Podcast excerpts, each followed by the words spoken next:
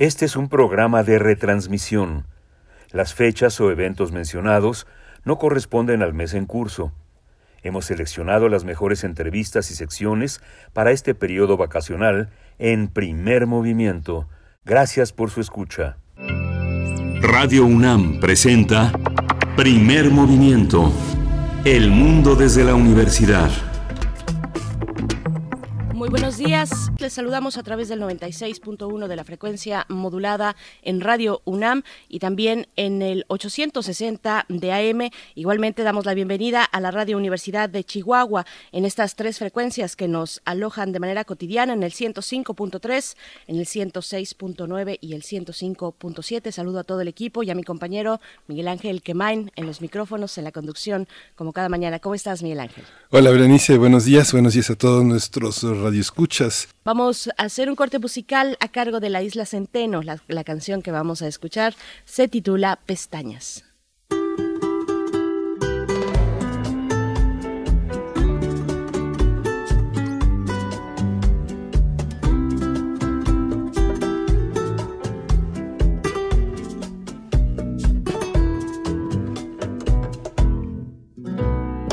Yo te di mis madrugadas luz del sol. Me quedé a pasar la noche entre los caminos de tu canción. Yo te di todos mis pasos y con ellos mi ilusión para así poder seguirte hasta el final de tu expedición. Y yo también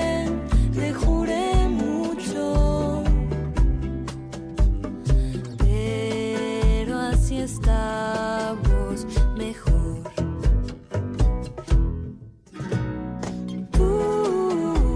Te miro entre pestañas, yo sé cuando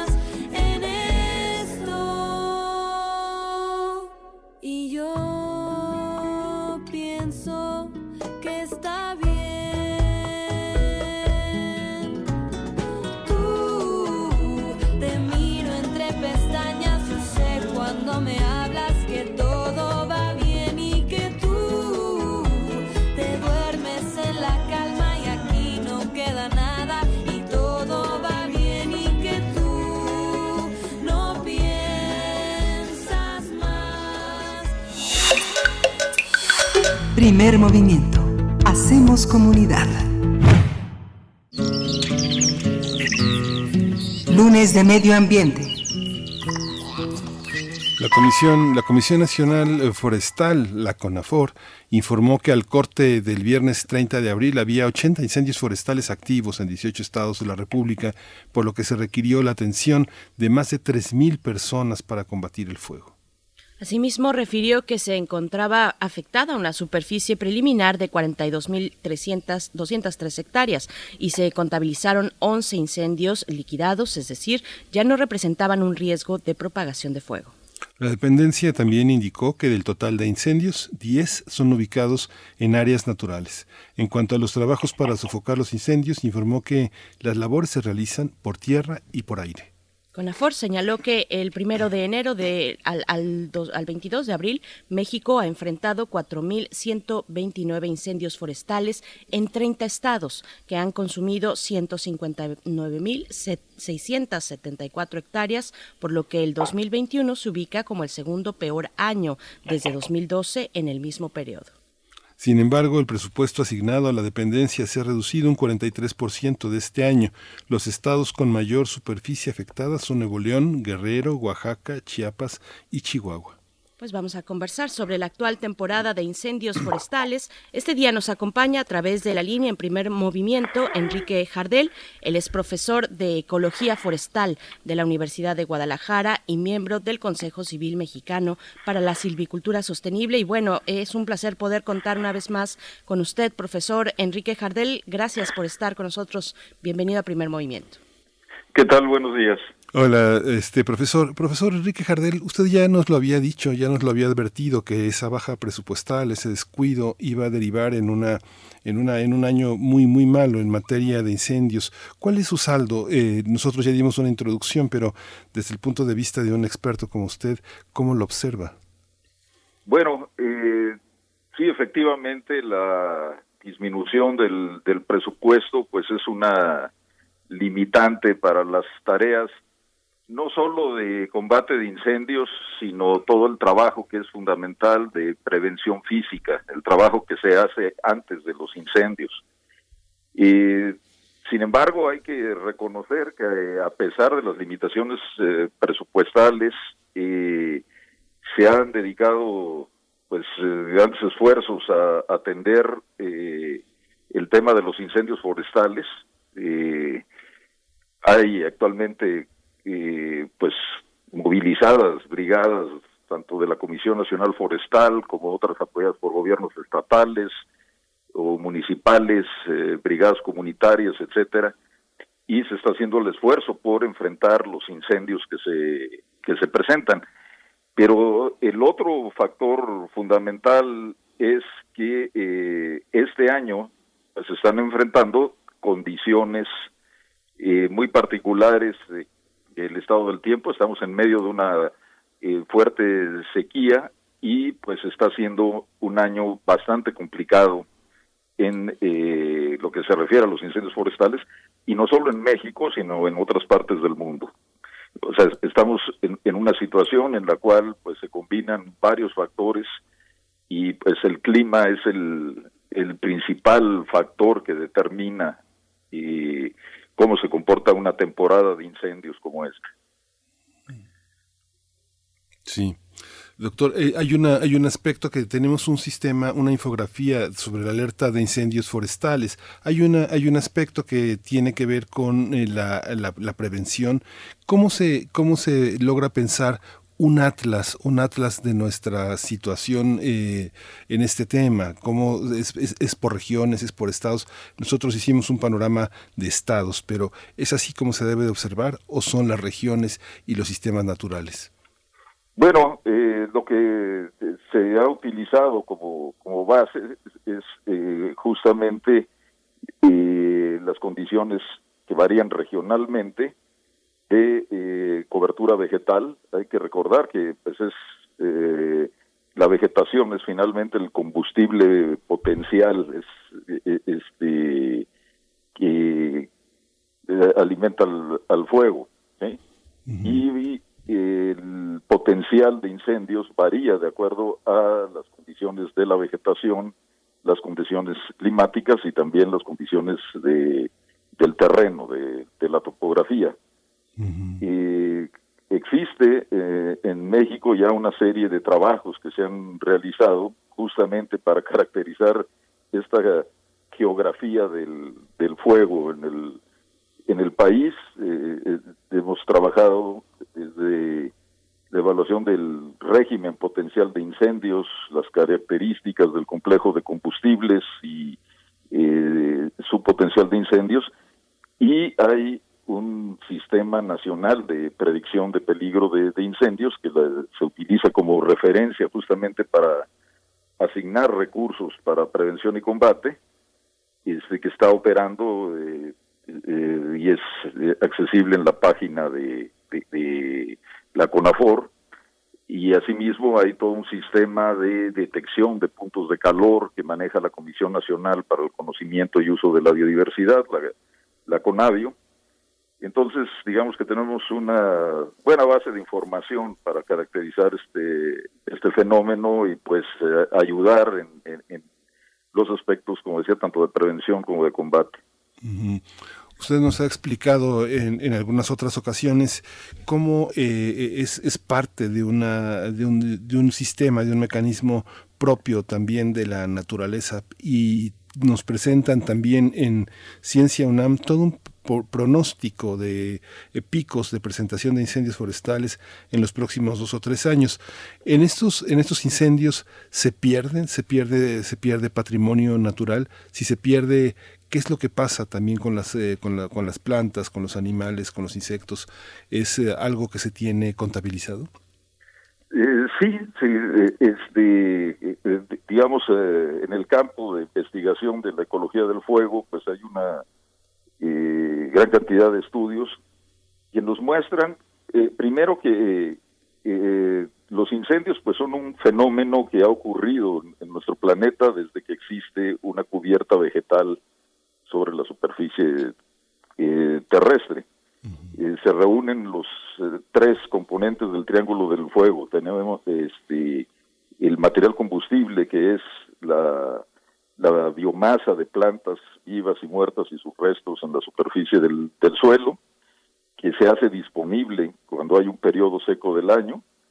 Eh, tenemos una atmósfera rica en oxígeno, que es eh, eh, otro factor que alimenta la combustión, y tenemos fuentes de ignición. eh, en condiciones naturales han sido cosas como la caída de rayos principalmente, y bueno, tenemos humanos usando fuego pues prácticamente desde el origen de, nuestra especie.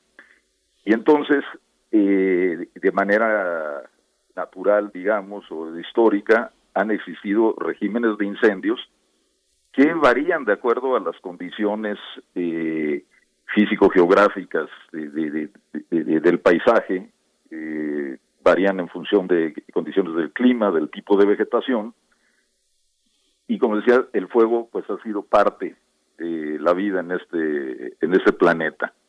Pero eh, vivimos en la época actual una situación en la cual estos, eh, que podemos decir regímenes naturales de incendios, están eh, ocurriendo en condiciones no naturales, en un paisaje eh, que ha sido transformado por las actividades humanas y con una eh, presencia de humanos eh, causando eh, fuego por distintos eh, factores, desde deliberados hasta accidentales, y además estamos bajo los efectos del cambio climático global, y como decía, el clima es el principal factor que controla las, de- el que se puedan producir incendios y la naturaleza de estos incendios.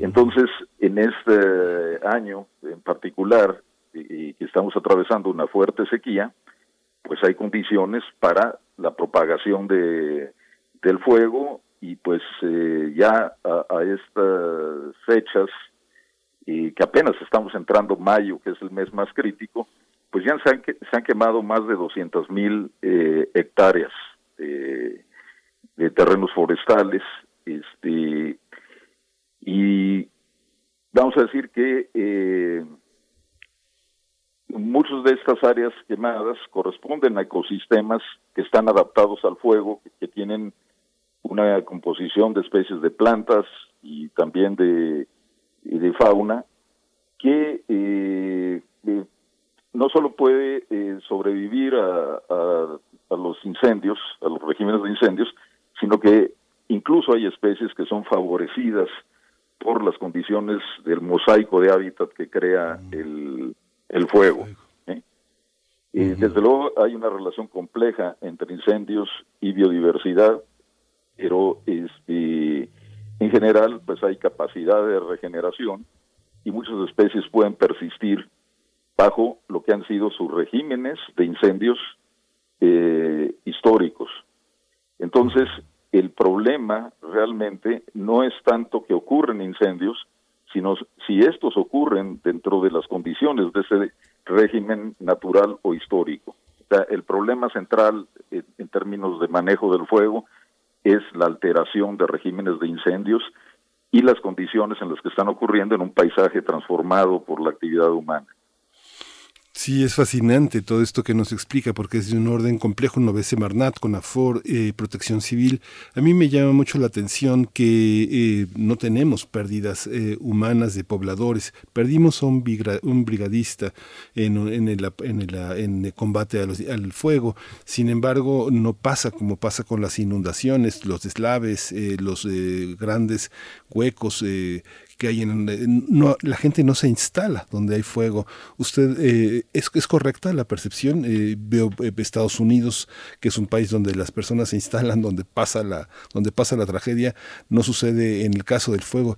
Qué pasa en ese aspecto es es algo que se prevé Bueno, hemos tenido suerte este año de no haber tenido este, bajas entre el personal que enfrenta los incendios en el combate, pero sí hemos tenido eh, personal que ha resultado eh, eh, lesionado y que ha corrido grandes riesgos. Esperemos que sigamos sin eh, ninguna fatalidad en esto pero sí hay algo que eh, parecido a lo que ocurre en Estados Unidos, particularmente en California, y es la cuestión de los incendios en lo que llamamos la interfaz urbano-forestal, es decir, las áreas donde entran en contacto los centros de población con las áreas forestales, y eh, esto eh, pues se presenta ya sea en fraccionamientos residenciales donde la gente tiene que quiere vivir en el eh, en medio del bosque o cerca de- del bosque o en, en colonias populares que han invadido áreas marginales eh, este, cerca de terrenos forestales y en esta interfaz urbano-forestal han ocurrido muchos de los incendios y simplemente este año pues tenemos el caso de incendios eh, cerca de Monterrey este, y en de los límites de Nuevo León y Coahuila. Por ejemplo, el incendio de Pinalosa ha sido uno de los más eh, fuertes en el bosque La Primavera, al lado de la ciudad de, de Guadalajara, o incluso en Tepoztlán, eh, en Morelos. Y eh, esta es una, una situación eh, que crítica. Eh, estos incendios que ocurren en lugares que han sido, por así decirlo, invadidos por el crecimiento eh, urbano o el establecimiento de fraccionamientos o colonias. ¿eh? Entonces, este es un, un problema crítico y, y este año, por ejemplo, el mayor número de incendios han estado ocurriendo en el centro del, de- del país, ¿sí? En el Estado de México, en eh, alrededor de la Ciudad de México, en Puebla, en Tlaxcala, en Morelos. Desde luego, los incendios más grandes y la mayor superficie eh, eh, incendiada, pues está en, en estados más grandes, en Nuevo León, Durango, Chihuahua, este, en los estados de la costa del Pacífico. Y, pero hay un problema creciente de estos incendios en la interfaz eh, urbano-forestal.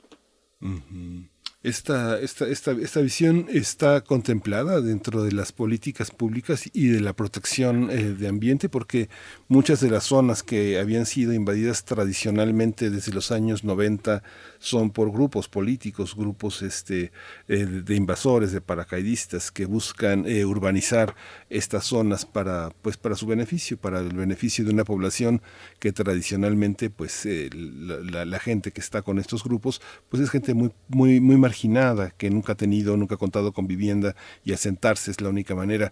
Usted observa eh, que hay un esfuerzo conjunto entre los políticos y los ecologistas. Bueno, aquí hay, un tema en el cual, según lo que es eh, la, la política de relacionada con el desarrollo urbano, ¿sí?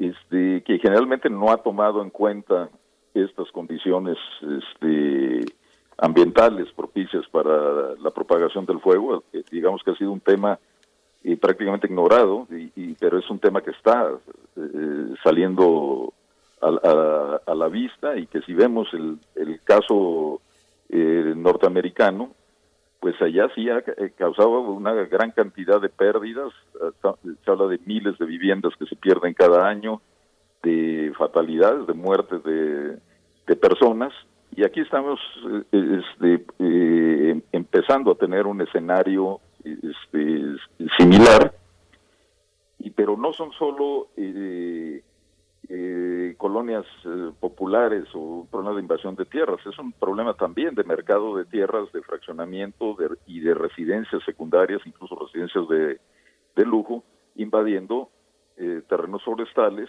en áreas que representan un alto riesgo para quienes se establecen ahí, este, y eh, pues que también representan un problema crítico para quienes tienen que combatir el fuego en esas eh, condiciones eh, al lado de, centros de población. Maestro, y la calidad, la calidad del aire se ve muy afectada por los incendios. Eh, Son muy aparatosas las fotos, son un gran momento para muchos fotógrafos que, que captan imágenes que son verdaderamente irrepetibles y, muy amenazantes y muy artísticas en algún sentido. Pero el ambiente, eh, el ambiente se ve afectado, el ambiente que estamos acostumbrados a, a defender, los que vivimos en las ciudades, es una, es un ambiente que se daña con los incendios.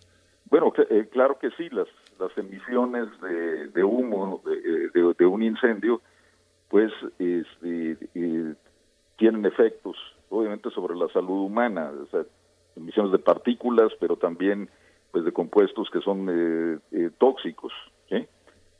Y cuando se suma el humo de los incendios a la atmósfera ya de por sí contaminada de las ciudades, como puede pasar en Ciudad de México, o en Guadalajara, o incluso en Monterrey y otros lugares, que eh, tienen una atmósfera eh, contaminada eh, la mayor parte del año, pues se añade a esto el humo de los incendios y empeora la calidad del aire. ¿sí? Entonces, esto es también un, un problema asociado a, a los incendios. Ese e- efecto sobre calidad del aire que también pues tiene consecuencias sobre eh, la salud humana. Hay una, hay una, hay una visión que bueno que ya tenemos que cerrar esta ya esta conversación, profesor Ariel, pero ah, hay algo que los ciudadanos que solo vemos las imágenes en los medios podamos hacer. Bueno, eh, yo creo que eh, una de las cuestiones que puede hacer la gente en general es tratar de entender mejor el problema de los eh, incendios para poder ayudar, por un lado, a eh, las medidas preventivas, pero también a entender y en su momento a- apoyar la, necesidad de un cambio en el enfoque con el cual se atiende la cuestión de los incendios. Eh, Estamos viviendo una época en la cual la incidencia de incendios está aumentando alrededor del mundo y esto está asociado a transformaciones del paisaje y a cambio eh, climático eh, global. ¿sí? Este, entonces, todas las medidas que tienen que ver con la mitigación del cambio climático, con la reducción de, emisiones, eh, al final de cuentas, eh, tenemos que pensar de una manera integral y, y en las relaciones que existen con nuestro ambiente. ¿sí? Y por otro lado, pues es eh, ante estas tendencias de cambio climático global, de mayor incidencia de incendios, es necesario abandonar el, el modelo que ha predominado de supresión del fuego, de, combatir al fuego, para pasar a el desarrollo de estrategias de manejo del fuego basadas en principios ecológicos. Hay una cierta arrogancia en creer que podemos dominar fuerzas de la naturaleza. Tenemos que entenderlas mejor y adaptarnos para poder convivir con eh, esas condiciones. Y es una cosa que eh, pues hicieron nuestros ancestros eh, viviendo en lugares propensos a incendiarse. Manejar el fuego, manejar el, el, el combustible, usar juiciosamente el fuego como una manera de eh, eh, protección, ¿sí? Y, son a estas cosas a las que debemos de, de, transitar. Pero un primer punto de partida es que la gente entienda mejor de qué se trata este, este asunto de los incendios forestales. Uh -huh. Uh -huh. Pues eh, Enrique Jardel, profesor de Ecología Forestal de la Universidad de Guadalajara, miembro del Consejo Civil Mexicano para la Silvicultura Sostenible. Como siempre, pues agradecemos esta participación, eh, esta prestancia eh, para compartir con nuestra audiencia, pues una, una, cuestión fundamental y a la que le hemos dado seguimiento con usted. Le agradecemos, le agradecemos mucho su presencia, profesor. Bueno, al contrario, les agradezco a ustedes la invitación a participar en su programa. Muchas gracias. Gracias, maestro. Gracias. Vamos a hacer una pequeña cápsula, una pequeña pausa para escuchar esta cápsula, esta cápsula que recién se estrenó, es muy interesante, a cargo de Sandra Lorenzano, donde nos presenta algunos títulos literarios escritos, eh, una producción literaria escrita por mujeres. El título de esta cápsula es Letras Violetas, así lo pueden encontrar ustedes en las distintas plataformas de, de streaming, de podcast, y nos habla Sandra Lorenzano de Piedras de Reposo. Es una producción de la Coordinación para la Igualdad de Género de la UNAM. Violeta y Oro presenta Letras Violetas con Sandra Lorenzano. Hola, ¿cómo están? Me da muchísimo gusto saludarles y darles una vez más la bienvenida a este espacio que se llama Letras Violetas, un espacio para la poesía escrita por mujeres. Y hoy quiero hablarles de una poeta maravillosa. Ella es María Auxiliadora Álvarez, una poeta venezolana nacida en Caracas en 1956 y que después de pasar por diversos países llegó a vivir a los Estados Unidos en 1997 y allí está y desde allí realiza su trabajo de traductora, de ensayista, de profesora de literatura y sobre todo de creación poética. Su primer libro de poemas se llamó Cuerpo, lo publicó en 1985 y la consagró de inmediato como una de las voces más originales y necesarias del panorama poético latinoamericano y fue además desde ese momento un modelo fundamental para las poetas mujeres. Es autora además de Casa, Inmóvil, Pompeya, Piedra en U, El lugar, Paréntesis del estupor, entre otros libros. Hablando sobre su libro Piedra en U, ha dicho, hay un silencio externo, la vida en Estados Unidos, y un callar interno, duelo y reflexión.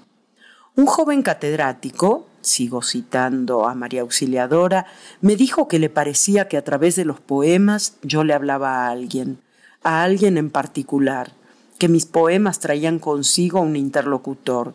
Y he pensado entonces que tal vez sí sea cierto que mis silencios lleven esa tesitura no calculada, de confidencia, porque siempre me ha costado mucho leer mis poemas en público o en alta voz, lo que de público tiene lo privado. Encuentro una violencia en el sonido de la voz dentro del poema, una intervención insoportable e innecesaria. Me gustaría compartir algunos poemas, dice, pero quisiera poder hacerlo por telepatía. A mí también me gustaría compartirles algunos poemas de María Auxiliadora por telepatía, pero mientras tanto les leo uno de mis favoritos, justamente titulado Piedra en U. Porque quería preservar la vida de algunos sonidos, transformó su boca en depósito de hielo. Todo lo que guardaba allí pervivía. Ciertos sonidos alcanzaban puntos de tan alta temperatura que estallaban o se agrietaban, pero otros sonidos a la espera entraban a sustituirlos, para que un día esa piedra en de la lengua congelada pudiera alimentar otra vez, tal vez, al parlante sobreviviente. Letras Violetas, Mujeres y Literatura. Y un poema más de María Auxiliadora Álvarez. Piedras de reposo. Todo lo que quiero decirte, hijo, es que atravieses el sufrimiento. Si llegas a su orilla, si su orilla te llega, entra en su noche y déjate hundir, que su sorbo te beba, que su espuma te agobie. Déjate ir, déjate ir. Todo lo que quiero decirte, hijo, es que del otro lado del sufrimiento hay otra orilla. Encontrarás allí grandes lajas. Una de ellas lleva tu forma tallada, con tu antigua huella labrada, donde cabrás exacto y con anchura. No son tumbas, hijo, son piedras de reposo, con sus pequeños soles grabados y sus rendijas. María Auxiliadora Álvarez, querida poeta venezolana. Gracias por habernos acompañado una vez más en Letras Violetas. Nos escuchamos la próxima semana. Cuídense mucho, que estén bien. Chao. Violeta y Oro presentó Letras Violetas con Sandra Lorenzano. La música de este episodio es de Jesse Beeman y la escuchamos por cortesía de Pedro y el Lobo. A nombre de la Coordinación para la Igualdad de Género UNAM, gracias por escuchar. Hasta la próxima.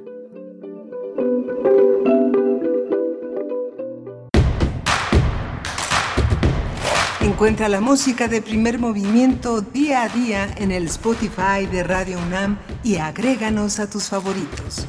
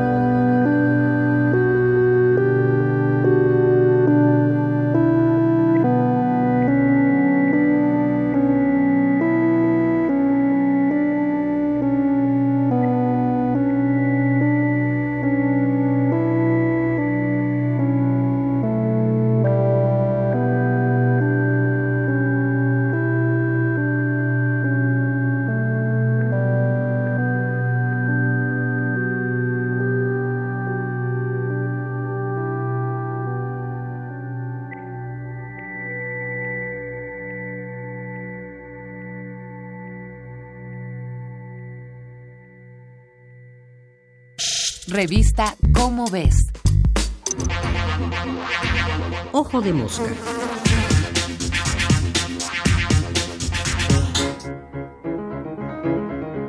Los humanos tenemos un natural temor al cambio.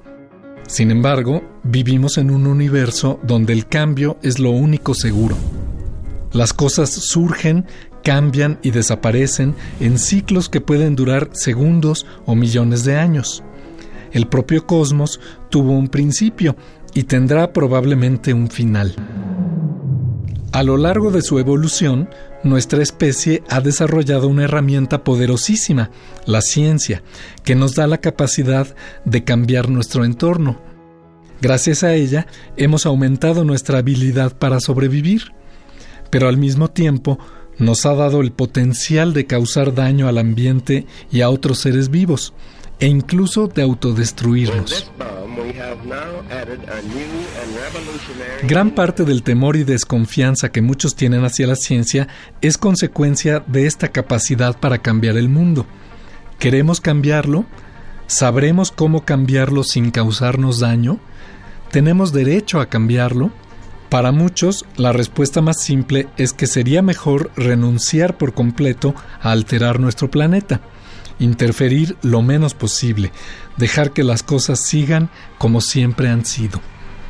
El argumento suena sensato, aunque también provoca la reflexión, porque al renunciar a cambiar el mundo, también estaríamos renunciando a la posibilidad de mejorarlo, y en especial de mejorar nuestras propias condiciones de vida.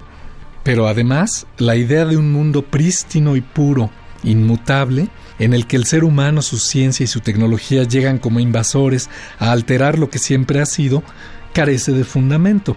El mundo y las cosas que existen en él son cambiantes, inconstantes, efímeras. Las especies vivas evolucionan igual que los ecosistemas e incluso el clima y la geología del planeta cambian a lo largo de las eras. Y el ser humano, desde siempre, no solo desde que tenemos tecnología moderna, ha siempre alterado su entorno. Hemos ya cambiado el mundo y muchas veces. Lo cambiamos cuando descubrimos el fuego y comenzamos a usarlo. Gracias a su uso, nuestra adaptación al medio aumentó. Lo cambiamos también cuando inventamos la agricultura y con ella dejamos de ser nómadas para vivir en poblados sedentarios. Hoy las ciudades crecientes y los enormes terrenos dedicados a la agricultura y ganadería alteran el ambiente, pero son indispensables para nuestra supervivencia. Revolución industrial, industria química, transportes, telecomunicaciones, tratamientos médicos, ingeniería genética, todos los avances tienen inevitablemente efectos en el ambiente. Pero el mundo cambia de cualquier manera, el cambio es inevitable. La diferencia es que gracias a la ciencia por primera vez somos conscientes de estos cambios y podemos entenderlos y hacer algo al respecto. No se trata de evitar el cambio, algo imposible. Se trata de entenderlo y cambiar el mundo de la manera más inteligente que podamos. Este fue Martín Bonfil Olivera. Nos vemos el mes que entra en la revista Cómo ves con otro ojo de mosca.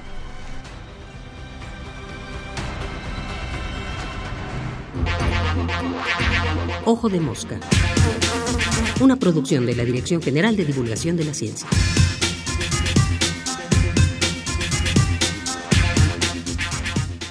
Revista Cómo ves. Primer movimiento. Hacemos comunidad. La música de las Américas en tus oídos. Estamos ya en la compañía de Teo Hernández, ingeniero dedicado a soportes sonoros, investigador de música de concierto y colaborador de este espacio en primer movimiento, la poesía de los trovadores, la calenda maya de Vaqueiras, un trovador provenzal, es el tema de esta mañana. Teo, ¿cómo estás? Buenos días. Muy buenos días, antes que nada, eh, pues saludos a todos y principalmente a las madres, porque en México se festeja la madre y de una forma verdaderamente inusual en todos los países del mundo, ¿no? Y hay, es, un país en ese sentido que aprecia mucho a sus mamás, ¿no? Entonces, felicidades a todos. Si hay alguna mamá aquí en el equipo de primer movimiento, pues un abrazo y un beso. Y damos paso al tema de los trovadores. Es muy interesante hablar de la poesía trovadoresca porque a pesar de que nosotros pensamos que está es muy distante en el en el tiempo, estamos hablando de los siglos XII y XIII, su, el, el, contenido, la forma de hacer la poesía de los trovadores es tiene muchos elementos que son muy cercanos a nosotros.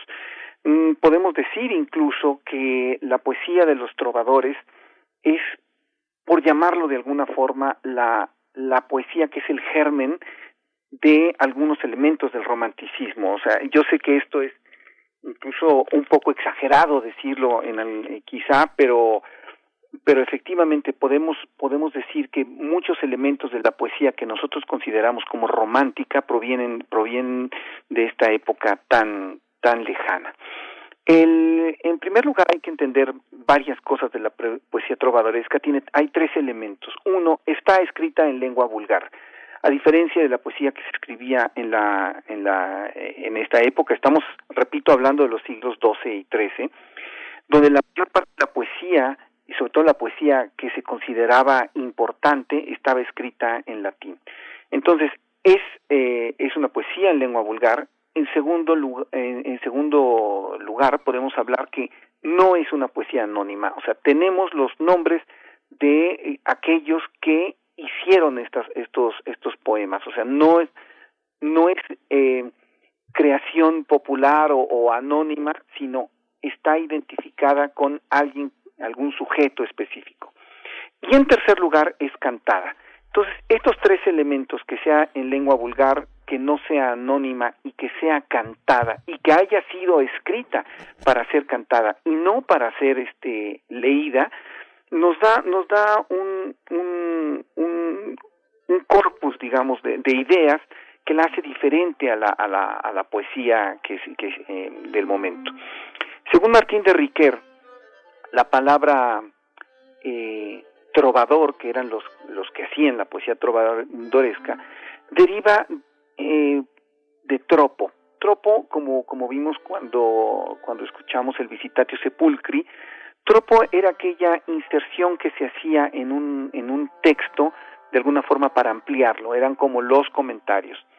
También se, se piensa que está relacionada la palabra con la palabra trovar, que quiere decir encontrar, hallar, imaginar, inventar. Y la estaba escrita esta esta poesía de trovadoresca en, lo que nosotros conocemos ahora como la como la lengua de, de Languedoc, Languedoc o el occitano, que era eh, la música que se daba en eh, vamos a decirlo ahora en el territorio francés en la parte que estaba en la parte más hacia el sur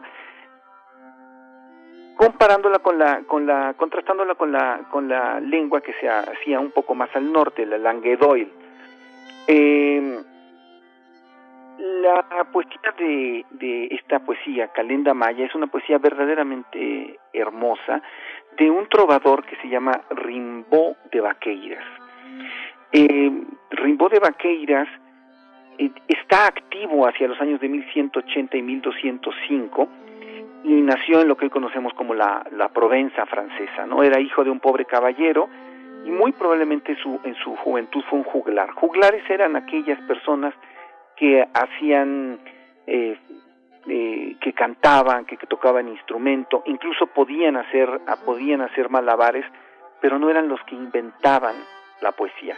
Él se convierte en trovador y por esta razón es nombrado caballero por sus méritos literarios por Bonifacio de Monserrato. Es muy importante porque es, eh, de los ejemplos que tenemos de gente que asciende en el nivel social a partir de sus eh, méritos literarios. Bueno, eh, Rimbo de Vaqueiras viaja, viaja mucho, viaja a Grecia, viaja a Constantinopla, con, um, conoce el ambiente de las, de las cruzadas y hace esta poesía que es, eh, bueno, esta, esta poesía, esta canción, a la cual le queda música, hay que ver que no todas las poesías de los trovadores les queda la música con las cuales se hacía, y habla sobre algo muy interesante que es el amor, el amor eh, de los trovadores, el amor que de la de la amada inalcanzable. Dice, ni la calenda de mayo, ni la hoja del haya, ni el canto del pájaro, ni la flor del gladiolo pueden agradarme, noble dama alegre, hasta que me llegue un veloz mensajero de vuestra hermosa persona que me cuente el nuevo placer para que el amor me atraiga hacia vos y yazca con vos y me dirija hacia vos, dama veraz, y caiga el celoso herido antes que yo renuncie a ello. El celoso se refiere normalmente al esposo de la amada.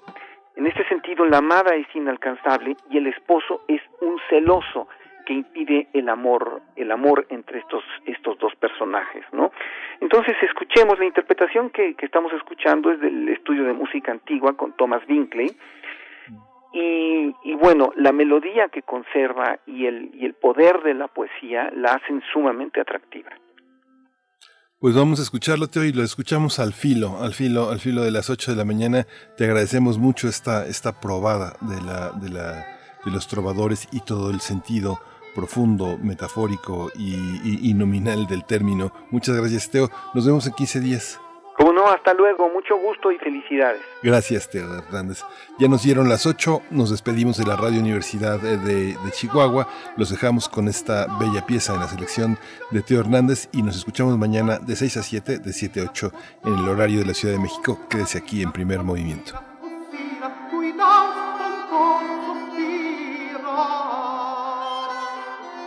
Thank you.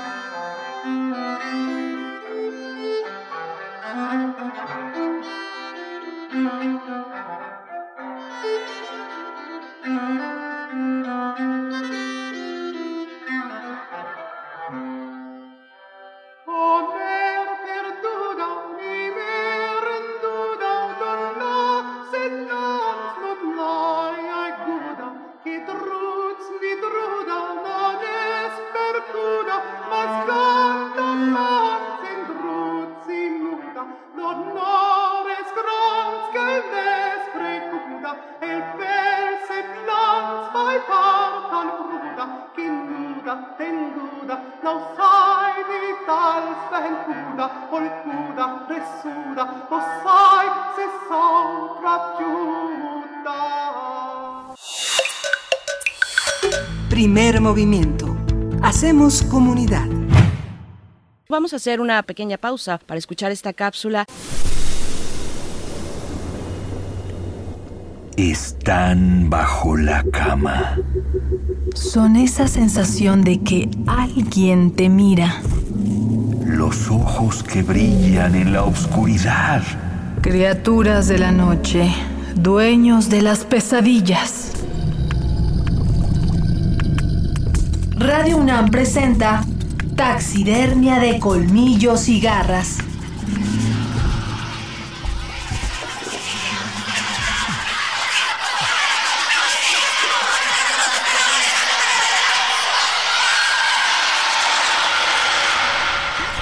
Aglaope.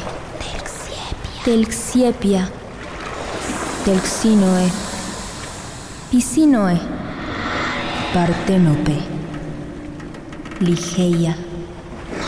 Molpe. Radne.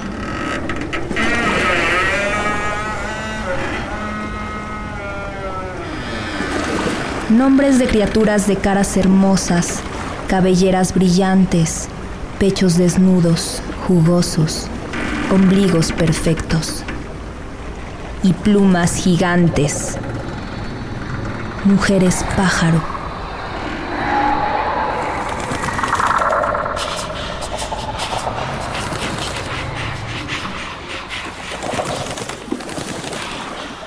En la mitología griega, las sirenas eran seres con cuerpo de ave y torso femenino, quienes con su bellísima voz hipnotizaban a los marineros. A veces se les veía sostener instrumentos musicales y mostrar sus cuerpos de forma provocativa. Desde su guarida, En una isla del Mediterráneo, miraban los barcos acercarse y se divertían haciendo delirar a la tripulación. En un principio, ayudaban a transportar las almas de los muertos hasta el Hades, pero después se convirtieron en seres malignos.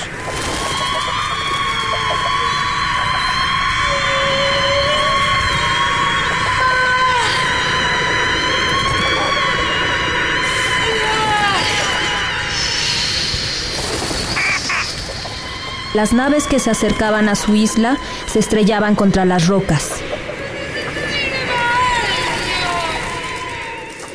Entonces, ellas sacaban sus garras, destazaban los cuerpos y devoraban a los marineros.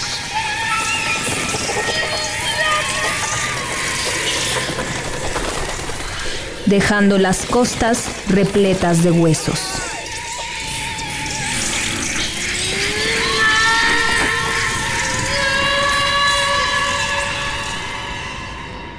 Sirena, mujer pájaro de la mitología griega.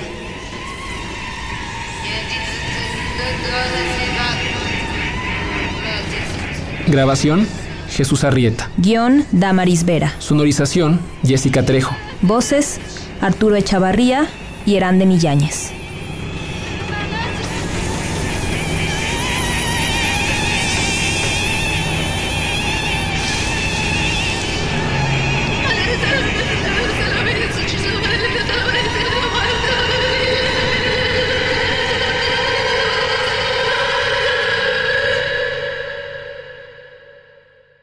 Este es un programa de retransmisión. Las fechas o eventos mencionados no corresponden al mes en curso.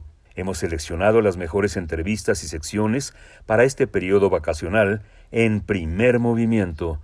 Gracias por su escucha.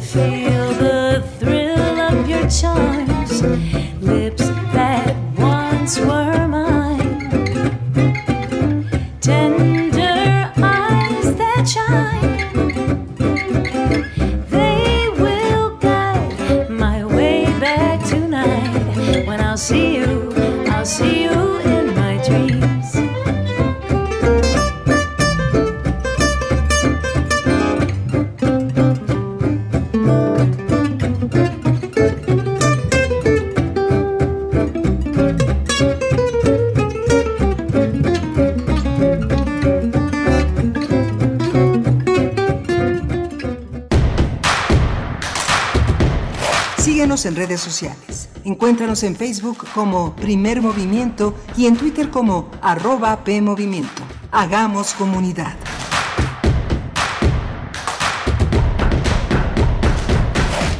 Este es un programa de retransmisión.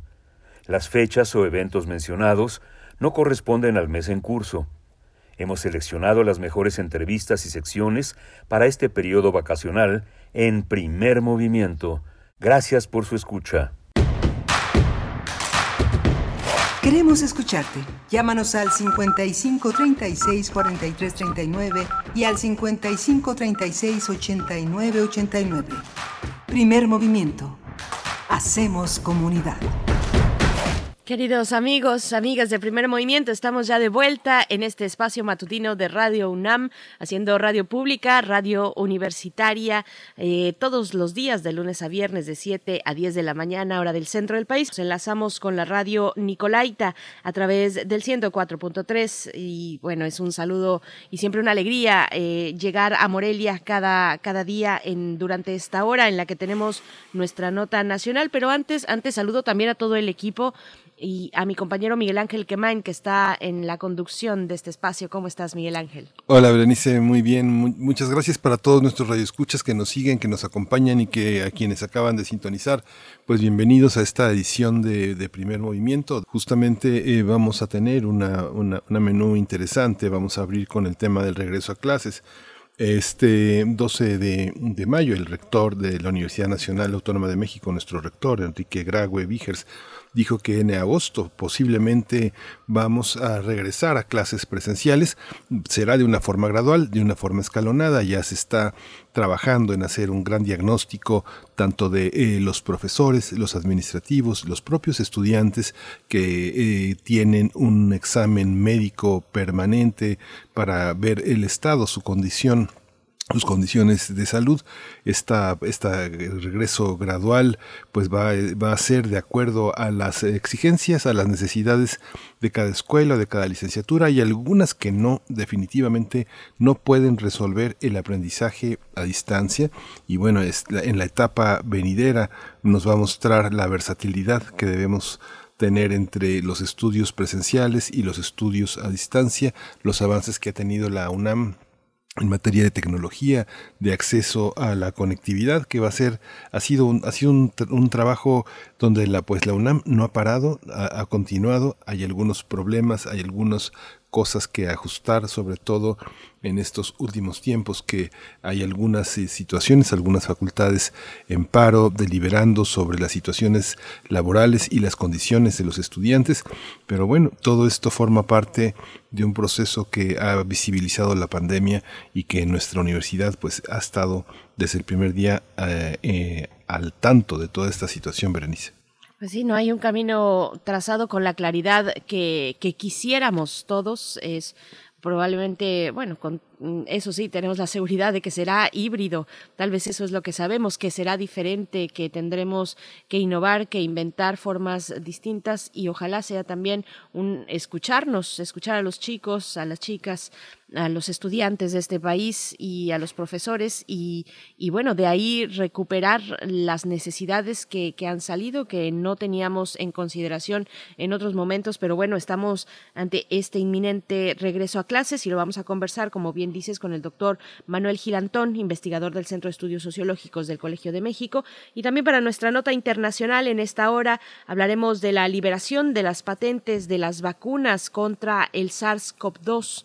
Vamos a conversar con la doctora Alenka Guzmán, doctora en Economía Industrial por la Universidad de la Sorbonne Nouvelle París, profesora del Departamento de Economía de la UAM Iztapalapa eh, en sus líneas de investigación son innovación, propiedad intelectual, productividad, competitividad y crecimiento económico, particularmente en sectores eh, fundamentales para eh, la economía de un país, como es el siderúrgico, el farmacéutico, el biofarmacéutico y la nanotecnología. Pues bueno, viene muy interesante la, esta hora, esta segunda hora que inicia, en la que, como dijimos, nos enlazamos con la radio Nicolaita. Agradecemos también a los que están desde muy temprano en sintonía con Radio Universidad. Muchas gracias si nos escuchan en el 96.1 de la frecuencia modulada, también en www.radio.unam.mx, Miguel Ángel, y pues nos vamos, nos vamos ya con nuestra nota nacional, el regreso, el regreso a clases.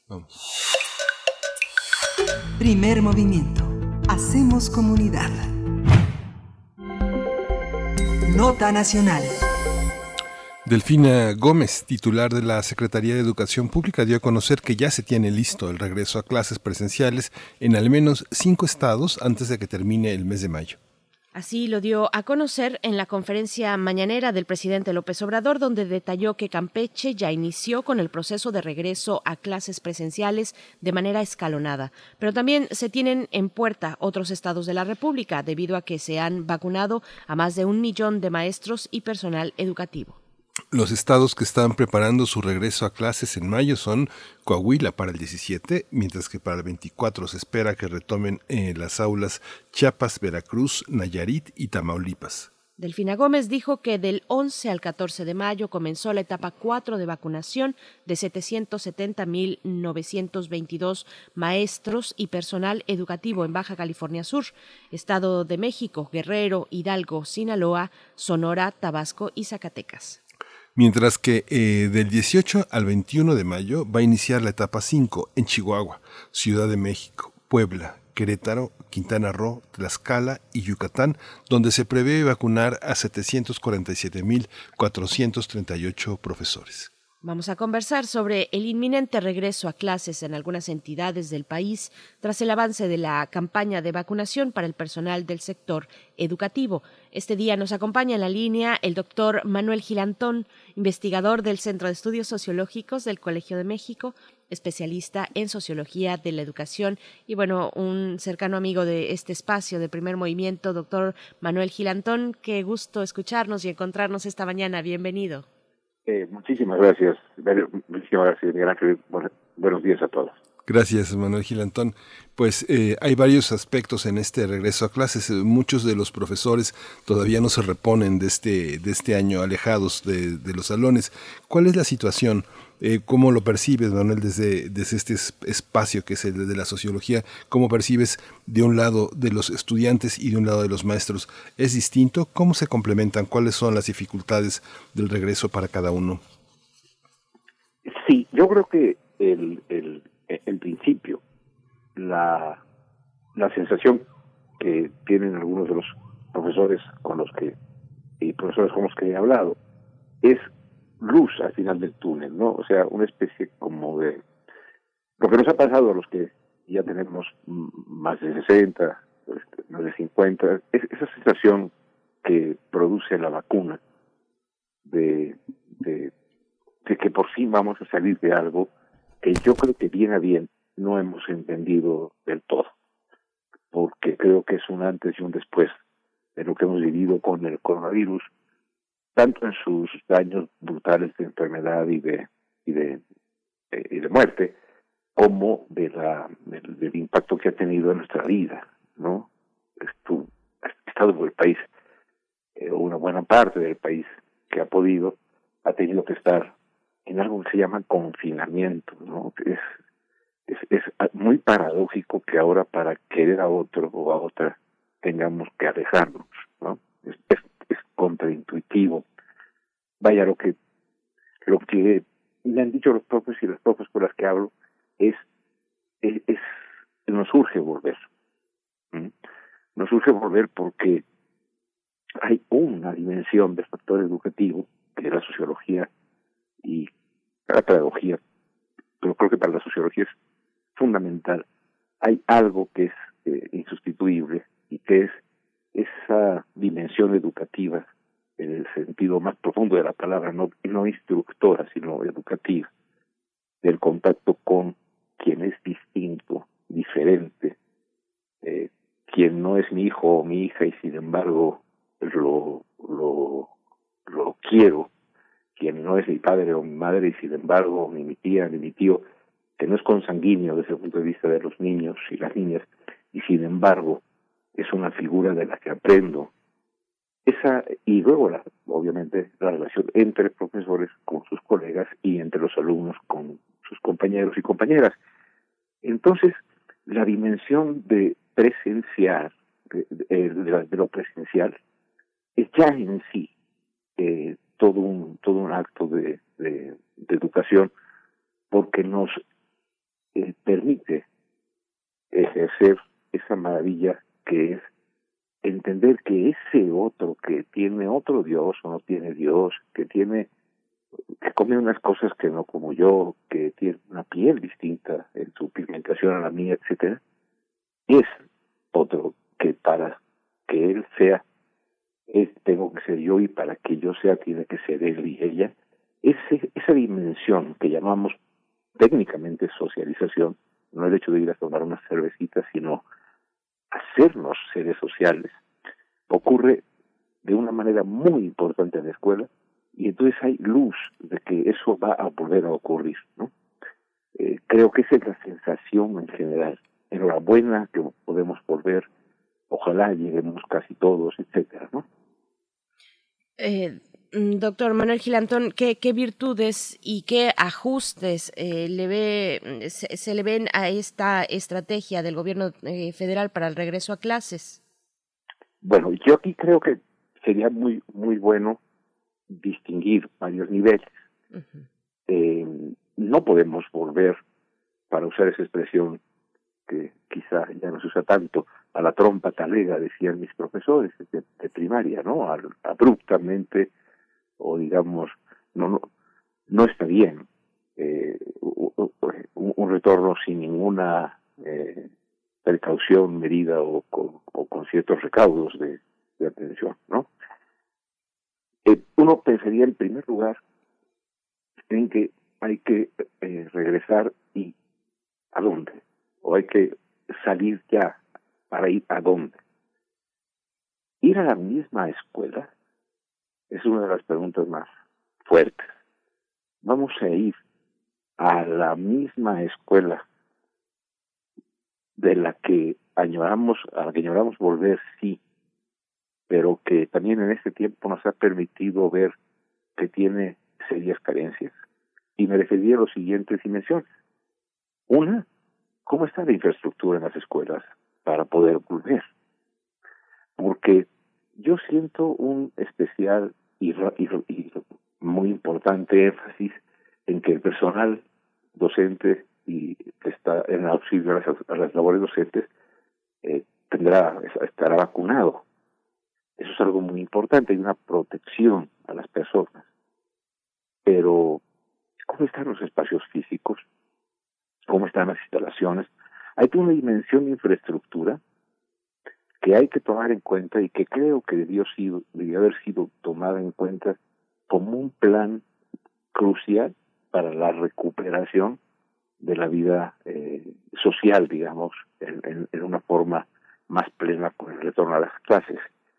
Entonces, en la dimensión de la infraestructura, tengo la impresión que no ha habido el suficiente cuidado para asegurar que ningún niño y niña que vaya a la escuela cuando le toque, ningún profesor o profesora, esté en un sitio de que no tenga condiciones de higiene, condiciones de eh, ventilación, condiciones, las condiciones que bueno todos sabemos que son indispensables para estar en esta en esta en esta circunstancia en la que aún no hemos salido de la pandemia, tampoco sabemos si va a ser una, una situación recurrente como la influenza, etcétera, tenemos poco conocimiento, no sabemos todavía la duración de la protección de las vacunas, entonces no es volver invulnerables, es volver sabiéndonos vulnerables con una protección muy importante, pero va a ser el mismo salón donde están 50 niñas y niños, ah no, van a ser 25, perfecto, porque va a ser escalonado, de acuerdo, es una precaución. Bien, hay, hay espacios eh, en ese salón para que tengan una distancia razonable, hay agua, jabón, etcétera. O, y esta es una, en esta dimensión, aquí hay una cuestión que es muy importante, o de eso se van a encargar, del gel, del jabón, del agua, como tantas veces lo han hecho antes los padres de familia. Es decir, la educación en México, la educación pública, que tiene que ser gratuita y que está llena de cuotas escolares, ¿no? Y está llena de no gratuidad, ¿no? Ahora, estos gastos adicionales y estas precauciones adicionales, en cloro, etcétera, las volverán a asumir los papás. Ha pensado el Estado mexicano en vacunarse a, para mejorar el sistema educativo contra esa plaga que significa el, el costo que tiene para muchos padres y madres de familia, abuelos, abuelas, eh, lo que tienen que dar como cooperación, dado que es insuficiente la dotación estatal. La otra, eh, estimados colegas, es vamos a decir, bueno, como decíamos ayer, y empezamos con las fareógamas y las criptógamas, con los ríos de España, eh, con el binomio cuadrado perfecto, no pensó la autoridad, insisto, además de que bueno que hay vacuna, no pensó que teníamos que hacer un currículum especial, dado que no hicimos un currículum especial para, para la pandemia en el, en el, en el Aprende en Casa, se pretendió seguir con el currículum que se había previsto bajo el supuesto de que no había pandemia. No va a haber una modificación que al menos durante algunos meses recupere la experiencia crucial que todas las niñas y niños jóvenes vivieron como un elemento en su formación. Es decir, vamos a volver a esa educación bancaria segmentada. No sería bueno, no hubiese sido bueno pensar no solamente en cómo podemos regresar, en cuántas escuelas, etcétera, y cuando ya estén vacunados, eh, con un programa de estudios que fortalezca la lectoescritura, el pensamiento crítico, etcétera, con base en lo que le sucedió a la niña y al niño, y no como si no hubiese pasado nada. Entonces, en esa dimensión pedagógica, en esa dimensión curricular, yo creo que no, al menos no sé si se ha hecho el esfuerzo debido, yo creo que no se ha hecho el esfuerzo necesario para poder, en lo que es posible, recuperar de esta experiencia social tan profunda elementos educativos que serían formidables, simplemente formidables, simplemente la solidaridad, la, la reflexión escolar ante la finitud de la vida, ante los problemas que el medio ambiente maltratado por nosotros puede generar, etcétera, ¿no? Entonces veo esa dimensión un poco dejada de lado, o por lo menos sin información, lo que sabemos es que hay un apresurado camino para hacer adecuaciones a los libros de texto cuando no hay un currículum nuevo de la nueva escuela mexicana. Yo digo que la nueva escuela mexicana es nueva desde el punto de vista de una de, un, de un grupo que ahora en el poder y tiene la, urgencia de orientar con un proyecto de nación otro proyecto educativo, pero también es nueva porque hemos estado año y medio, habíamos estado año y medio, en, en muchos casos un poquito más año y medio, sin asistir a las aulas, ¿no?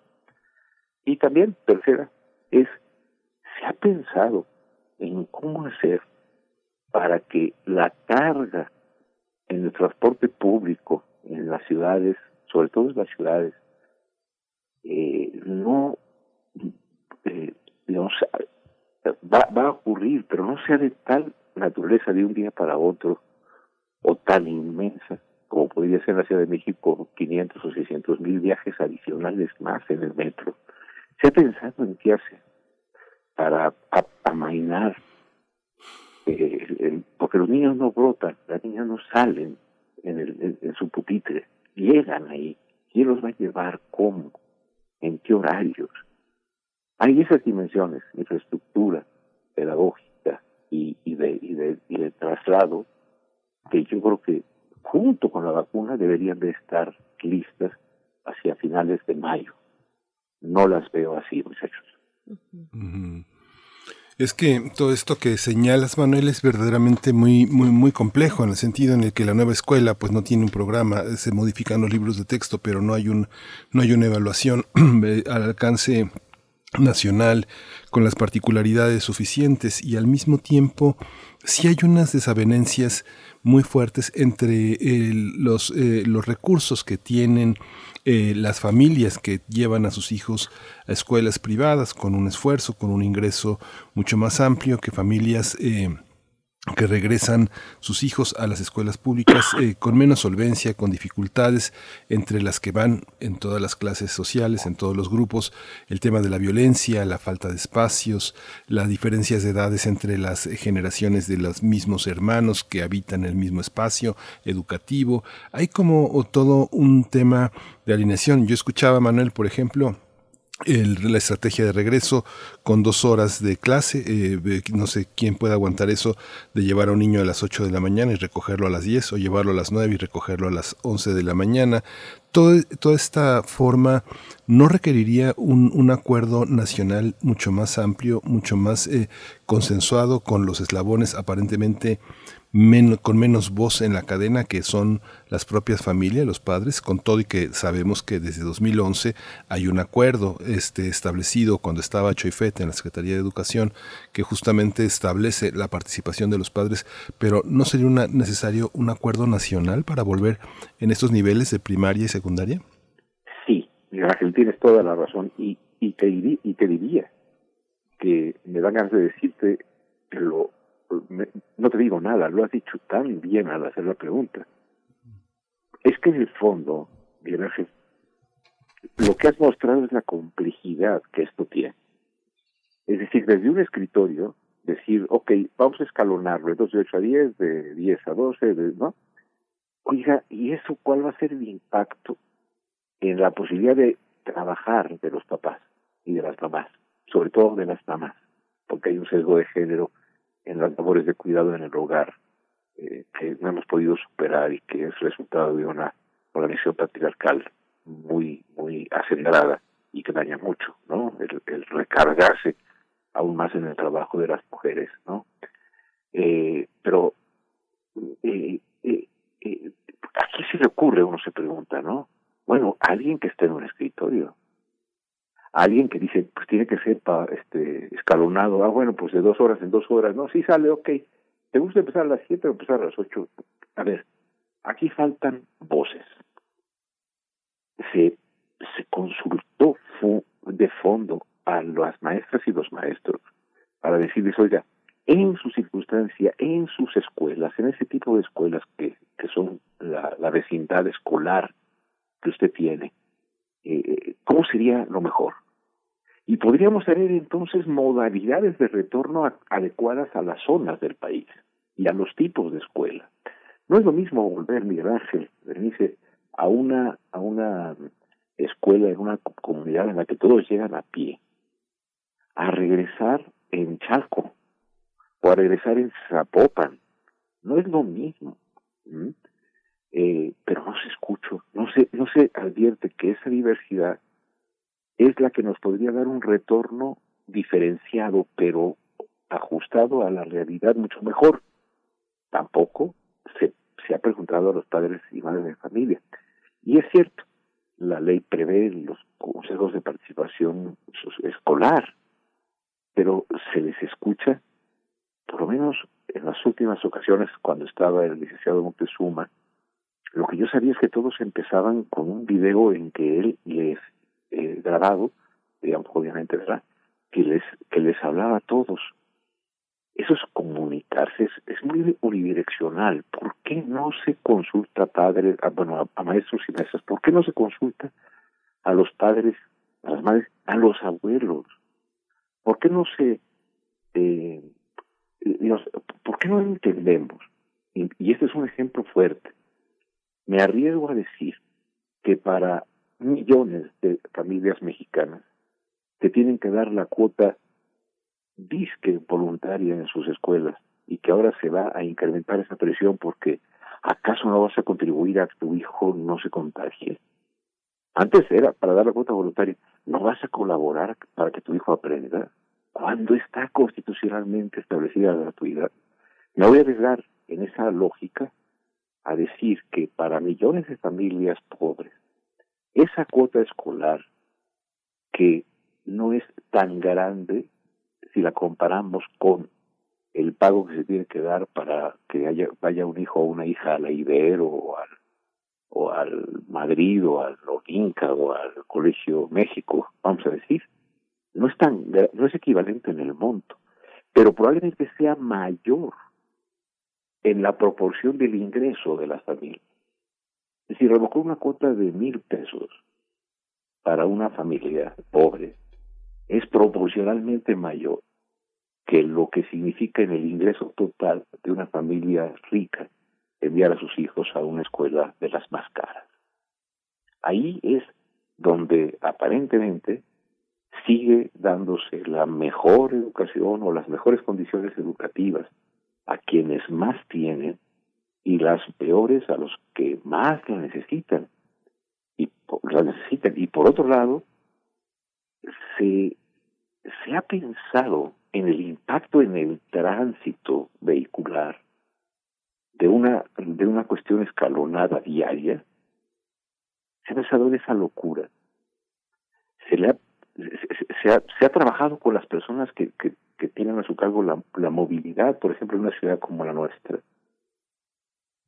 Otra vez, si este país no entiende que la mayoría de sus problemas se originan por no escuchar a los actores que hacen de esas relaciones sociales la posibilidad de crecimiento o de atore, de atorón, si, si no regresamos la voz a las maestras, los maestros, los padres y las propias niñas y los niños.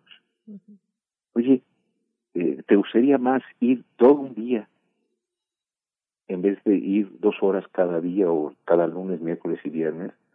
¿Te, ¿Qué te gustaría más?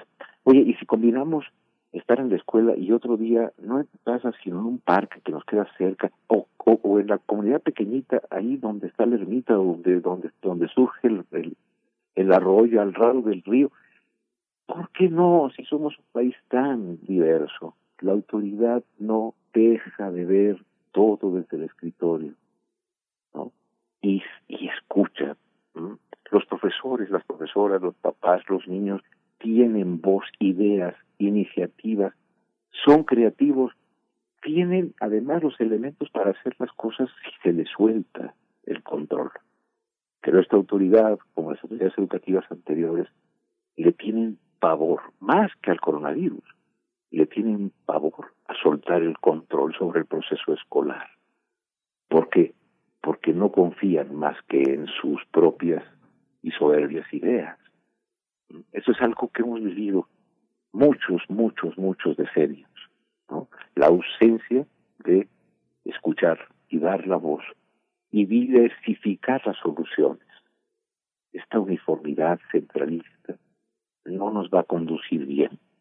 Y en realidad, al final, todo se acaba de, de, de ordenar como las calabazas en la carreta con, con el movimiento, ¿no? pero de una manera en la cual eh, no se planeó cuando se tenían todos los elementos, Miguel Ángel Berenice, para hacerlo.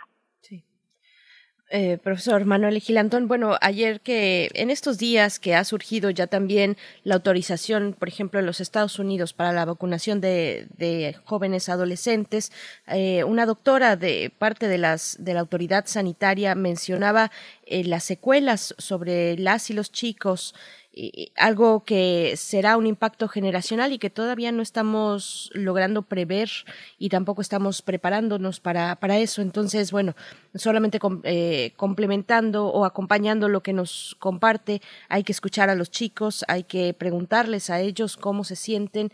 Muchos, de verdad, nos daremos cuenta que, que ya están cansados de llevar a cabo este modelo a través de la pantalla, este, este modelo de, aula, de aula virtual pero bueno, también eh, le pregunto, ya nos vamos acercando al cierre, pero pregunto, eh, ¿se, ¿se, prevé una revisión en la cuestión de la infraestructura, del el mantenimiento y la adaptación de los espacios escolares para, para, hacerlos, para hacer factible este regreso inminente a, clases?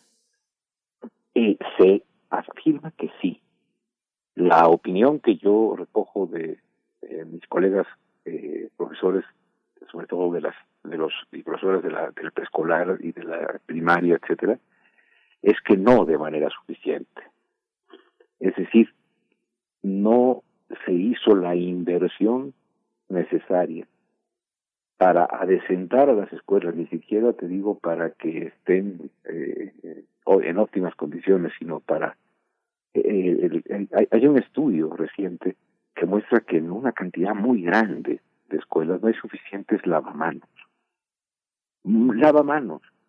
Nunca voy a olvidar, dice Miguel Ángel, eh, una imagen en la cual unos niños hacen fila para entrar a una escuela y la condición de ingreso a la escuela, que antes era que nos hubiéramos peinado bien, ¿no? O que nos revisaban si las orejas estaban limpias, ¿no? En aquellos tiempos en mi infancia, la condición para entrar era llevar dos baldes de agua. Cada niño llevaba dos baldecitos de agua para su uso personal. O sea, el, el, el, el, el regreso eh, es, es eh, hemos tenido tiempo para pensarlo, ¿por qué no se ha convocado a un Congreso Nacional virtual de profesores? Y no Congreso Nacional, quiero decir, de todo el país, no, a un Congreso en el que en toda la nación y en sus diferentes circunstancias se hubiese pensado esto con los profesores, con las madres, con los niños, etcétera, se podía. Se podía también haber hecho un programa de estudio específico para la pandemia. Se prefería hacer de cuenta que no lo había. ¿Qué pasa? ¿Qué pasa? Y también, no tuvimos un año, estamos teniendo ya por cumplir un año de haber suspendido las, las clases. Me decía un profesor español, amigo, decía Manuel, este problema que ustedes tienen es que pueden ir a cualquier escuela. Es muy distinto un retorno a la escuela cuando la, a la escuela que tienes acceso es una escuela pública, buena, y que, cien, que tiene como condición que esté a, a distancia caminable. Es muy distinto regresar a la escuela de tu zona, de tu, de tu sitio, a por la diversidad de calidades percibidas, tanto en lo público y lo privado, como al interior de lo público y lo privado, a diseñar estrategias que llevan a veces dos o tres horas de traslado. Preguntémonos qué va a pasar ahora sin la línea 2 en Tláhuac. ¿Cómo van a llegar a la escuela? ¿Cómo van a ir a la universidad? Si están caminando tres horas, lo que hacían antes 45 minutos. Lo que me ocurre es, y perdonen que de repente hable tan de corridito, me, me, me urge decir que deberíamos tener más silencio de parte de los poderosos para escuchar a quienes sabrían cómo reorganizar el sistema escolar.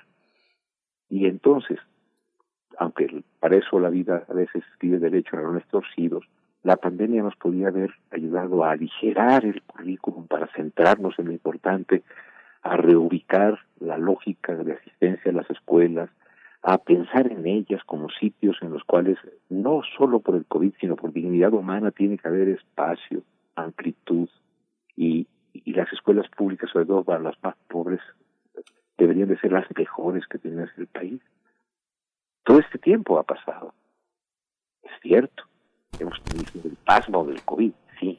Pero ha habido tiempo para pensar en modificar los libros de texto y no para pensar en que lo que hay que modificar más que los libros de texto en su conjunto es cómo vamos a retornar a la sociabilidad, a la, a la, al encuentro en las aulas, en los patios, eh, de una manera que sea educativa y no solamente continuadora de una rutina.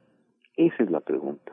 Decía don Antonio Machado, se miente eh, demasiado por falta de fantasía. También la verdad se inventa me parece que nos ha faltado creatividad. ¿no? Sí.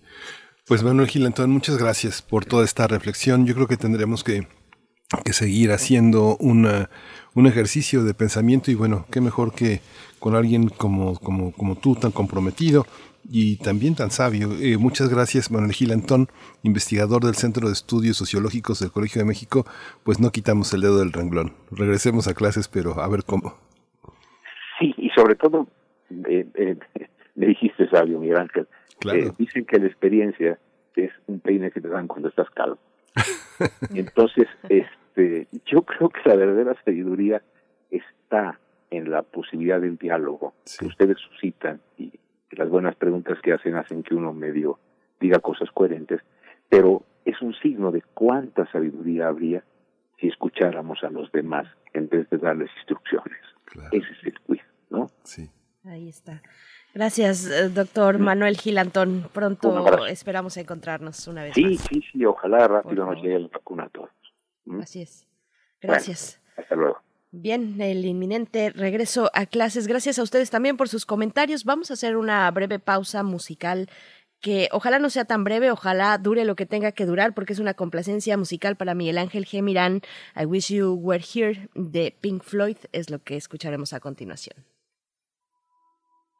Smile from a veil. Do you think you can tell? Did they get you to train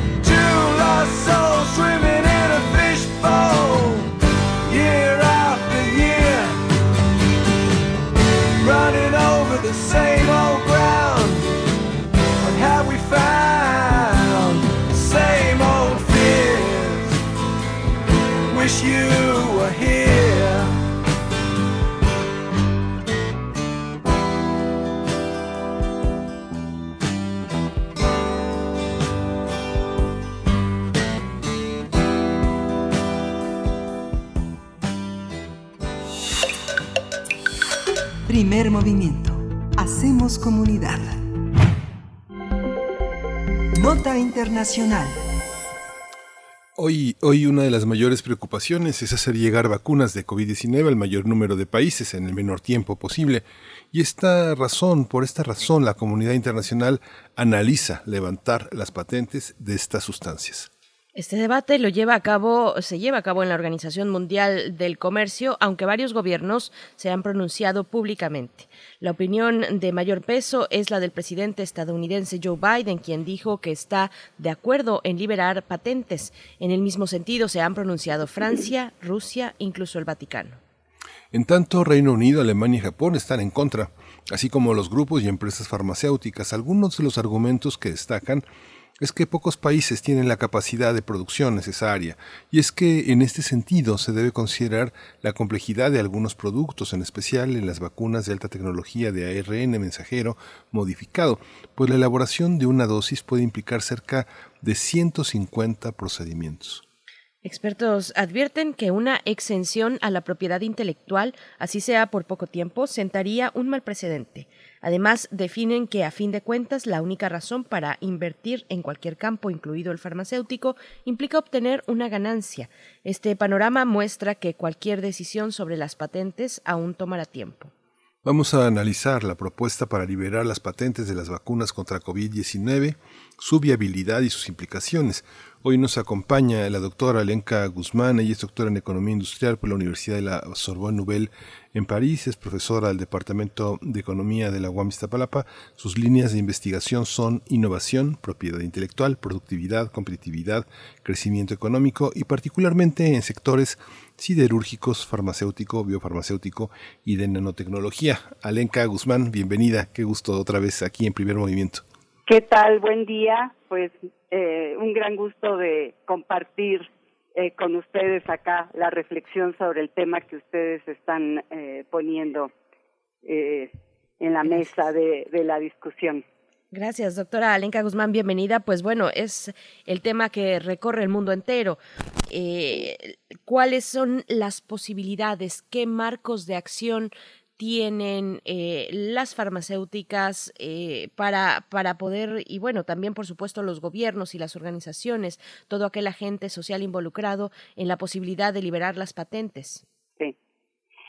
Bueno, primeramente empezaría eh, diciendo que hasta el día de hoy tenemos más de eh, eh, 3.346 eh, eh, millones de, de, ¿cómo se, de muertos y, bueno, este, 161 mil eh, miles de, de, de millones de casos en todo el mundo. Entonces, hay países que están viviendo dramáticamente eh, este COVID y que el caso de la India pues ha sido una situación muy muy grave y digamos México también también ha vivido esta situación como muchos otros países. Frente a esto, eh, Joe Biden apoya la organización a la Organización Mundial de Comercio eh, de la propuesta de suspender temporalmente las vacunas contra el COVID-19 mientras dure la pandemia. Esto ha sido porque ha habido una presión de eh, organizaciones internacionales, Salud por Derechos en España, Médicos Sin Fronteras, eh, que vienen luchando frente a obstáculos de la industria y países ricos que, que se oponen a la exención de las patentes en este caso.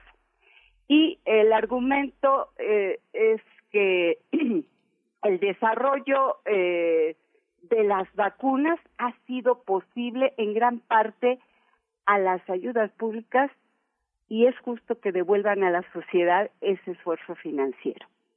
Para poner un ejemplo, AstraZeneca, esta farmacéutica eh, financió en un 3% los costes de investigación y desarrollo.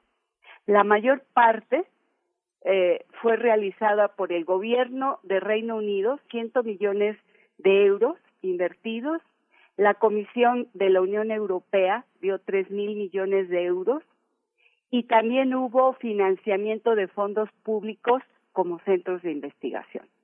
Entonces, esto es como una muestra para, para ver que muchas firmas farmacéuticas han logrado tener esa investigación tan rápida por la participación, por el financiamiento de la comunidad científica internacional y de eh, diferentes gobiernos. Entonces, eh, digamos, eh, aquí, eh, por un lado, está esa presión y Biden, pues frente a estas, esta situación, se, se ha apoyado. ¿Por qué? Porque aunque ellos hayan avanzado en la vacuna en, en Estados Unidos, eh, se dan cuenta que es necesario eh, extender la, la vacuna a todo el mundo, porque si no, este eh, virus, el coronavirus, no va a ser eh, eh, este, controlado.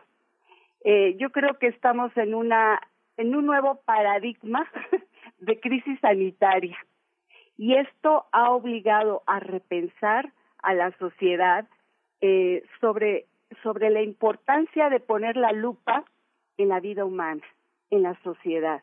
Entonces, eh, esto obliga a repensar las políticas y la política de salud va primero antes que eh, la de la de las ganancias, la de la de la de los negocios, la de, del capital, porque porque este es eh, digamos se abre una perspectiva de abrir una nueva un nuevo marco social, un nuevo compromiso social, pero además internacional, donde la salud, la educación y la cultura sean tres ejes fundamentales de la de la sociedad, así como lo lo, lo reivindica el doctor eh, Boyer.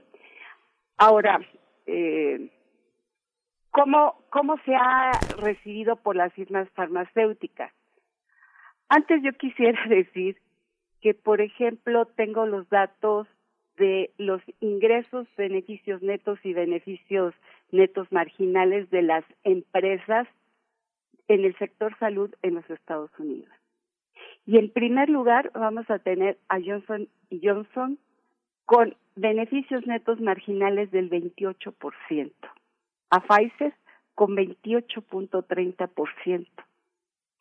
Eh, vamos a tener empresas como Merck con el 26.70, AbbVie 34.90, eh, Amgen 29.60. O sea, vamos a, a darnos cuenta que eh, las ganancias que tiene este sector son impresionantes. Entonces, eh, ¿cuál es cuál es la eh, por qué digamos las empresas rechazan el que se retire la patente temporalmente? Eh, bueno, ellos eh, hacen mostrar que el, la, eh, el retiro de las patentes hace caer sus acciones en las bolsas y que eso puede afectar al, a la producción de, las vacunas y poder cumplir con los compromisos que tienen. Esa es una cosa que dicen. Pero eh, otro, otra situación eh, que, que, se, que se expone es de que las eh, que ellos han desarrollado capacidades tales que los países en desarrollo no podrían cubrir en el en el corto tiempo. Entonces y que y que entonces esto pone en una situación peligrosa de que eh, tanto la cuestión de las capacidades como de los insumos eh, puedan eh, homogeneizarse. Dice que ellos dicen que el mundo necesita los mismos materiales verdad en las mismas cantidades y que es un gran problema cómo coordinar esto. Entonces, eh, hay eh, instituciones eh, como la de la farmacéutica de eh, la Unión Europea que dice que el real eh, cuello de botella está en las barreras comerciales y que ahí juega un importante papel eh, la producción eh, de, Estados Unidos, o sea, una, una, las leyes de producción de defensa de Estados Unidos. Entonces, eh, este, esta, estas leyes de defensa nacional han sido ampliamente utilizadas para crisis no militares como desastres naturales. Entonces, digamos como que ellos toman el timón. Eh, ¿Qué dicen empresas como eh, Moderna, que, que tiene una vacuna? Que retirar eh, los derechos de propiedad intelectual, es decir, las patentes, no ayudarían a incrementar la oferta de las vacunas en el 2021 y el 2022. Eh, hay otras eh, empresas como Pfizer, como AstraZeneca, ¿verdad? Eh, que también comparten la visión de, de Moderna y donde ellos ellos fundamentalmente dicen que eh, que se tiene que, cuidar responsablemente la seguridad y que por lo tanto ellas deberían de eh, continuar con la, con las patentes entonces eh, ¿qué, qué sucede pues es decir el hecho de que ellos eh, tengan la patente significa que ellos solamente pueden tener el control para la producción industrial. No puede hacerse ninguna producción genérica. Y la pregunta es, ¿es cierto que no existen capacidades en otros lugares del mundo para producir? Y, la respuesta es, eh, sí, sí existen. O sea, hay países que sí han desarrollado capacidades.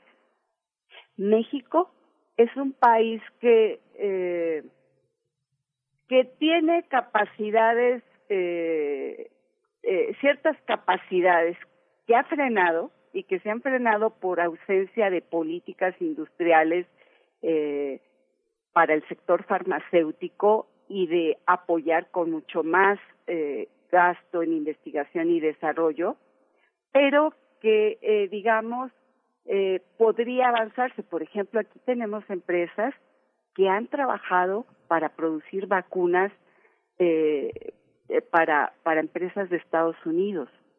Entonces, yo creo que sí sería una situación en donde habría que ubicar qué países poseen esas capacidades. En la India hay capacidades. En Brasil se, se desarrollaron capacidades. Eh, eh, Sudáfrica es otro país que estuvo presionando, ¿sí?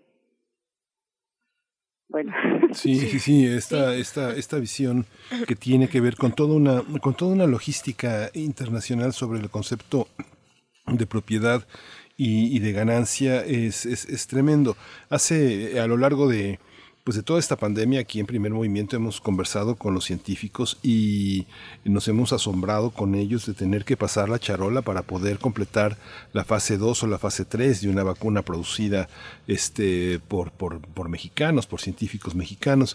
Y la razón es la falta de inversión en una industria que es totalmente plausible dada la contribución que tenemos. Por ejemplo, los proyectos, Alenca, de los que también tú has hablado aquí, el proyecto de AstraZeneca que tiene el gobierno mexicano, las instituciones académicas, con esta parte del Reino Unido que ha sido fundamental y que han contribuido notablemente investigadores y científicos mexicanos. ¿Cómo, cómo establecer? ¿Hay una posibilidad de trazar redes alternativas? Nosotros estábamos envasando, vamos a envasar Sputnik 5, ¿no? Sí. Bueno, de hecho, eh, AstraZeneca estuvo monitoreando qué empresa podía, eh, digamos, eh, eh, estar en la etapa final de, del envasado de, vacunas y pues encontró a la empresa Liomont.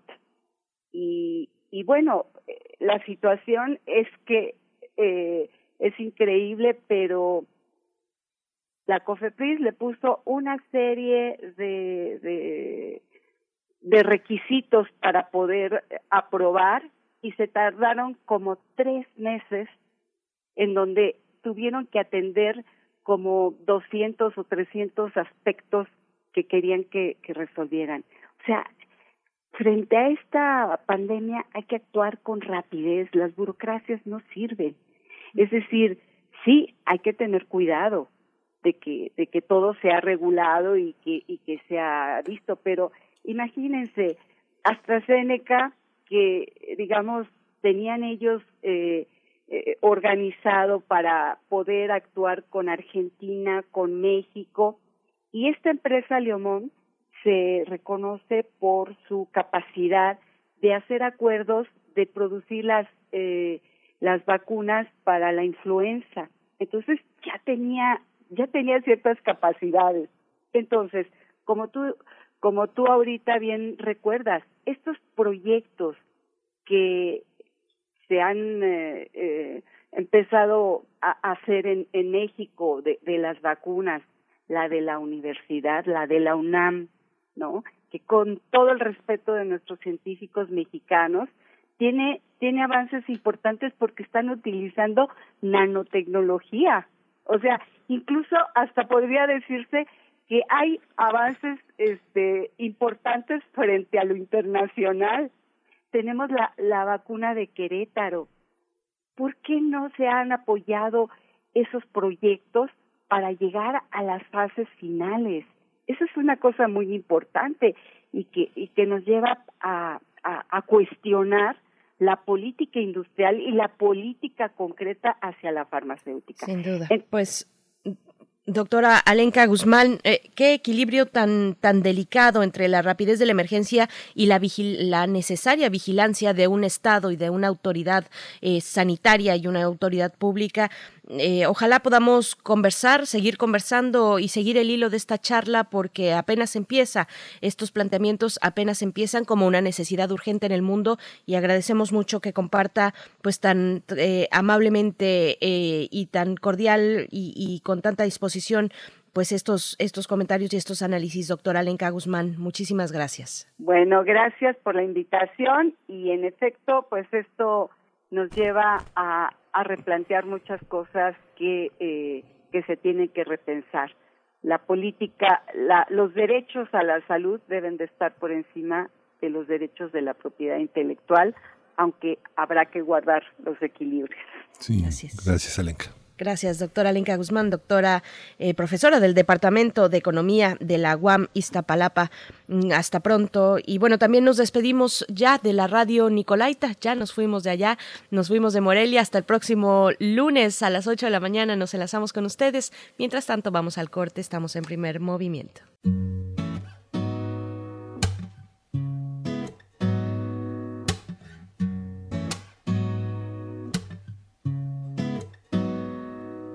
Siento que me sirves como la camisa que me prestas cuando duermo.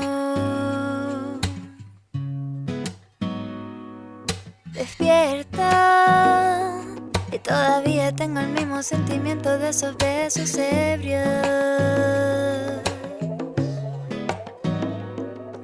Aléjate de mí, no te quiero tan cerca, pero quédate no te desaparezcas.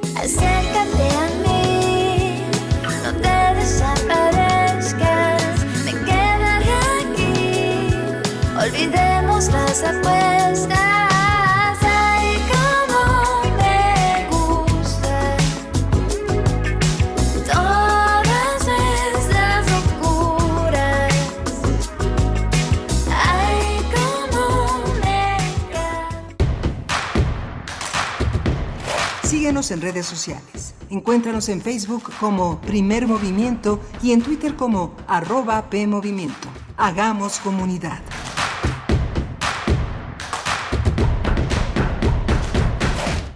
Este es un programa de retransmisión. Las fechas o eventos mencionados no corresponden al mes en curso. Hemos seleccionado las mejores entrevistas y secciones para este periodo vacacional en primer movimiento. Gracias por su escucha. Encuentra la música de primer movimiento día a día en el Spotify de Radio UNAM y agréganos a tus favoritos.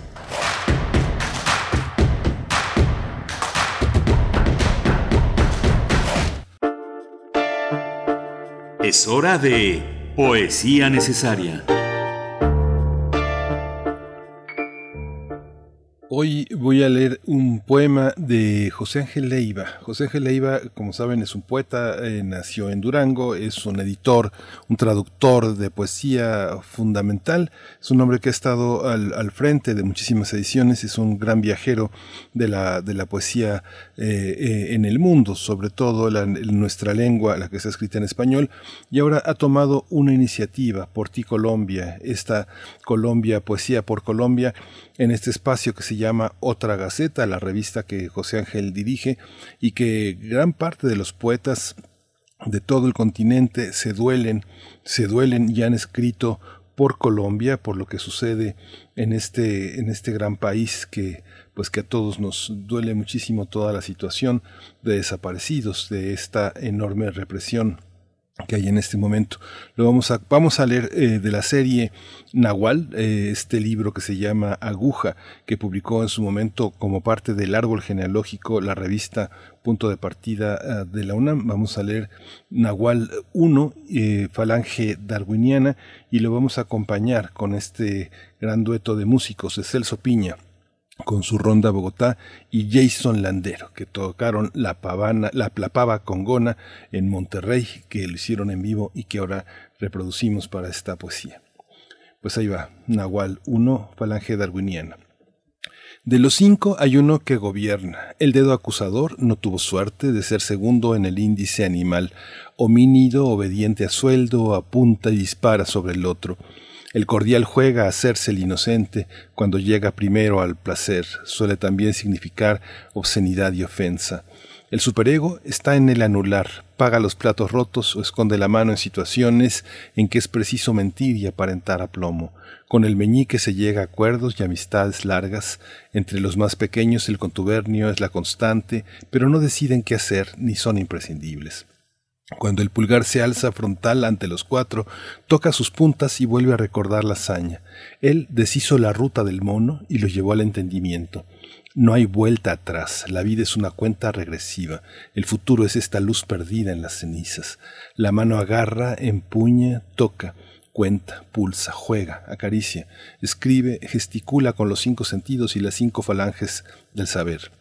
El pulgar domina en la tribuna el circo, empoderado apunta a probatorio el cielo, o deja caer sin gravedad la uña hacia la tierra, sentencioso, mordaz, individual, alegre, el dedo gordo revienta la asamblea multánime, se eleva o condesciende a ser arma o instrumento, huella dactilar, pasaje, visto bueno.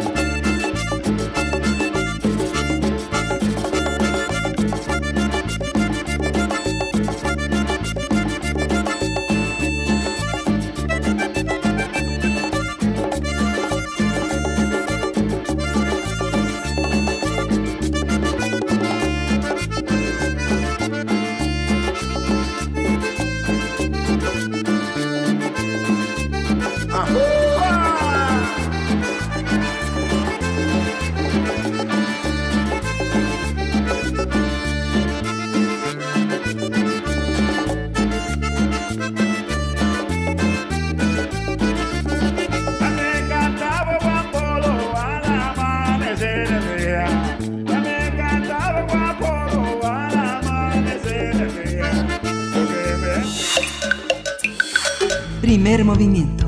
Hacemos comunidad. La mesa del día.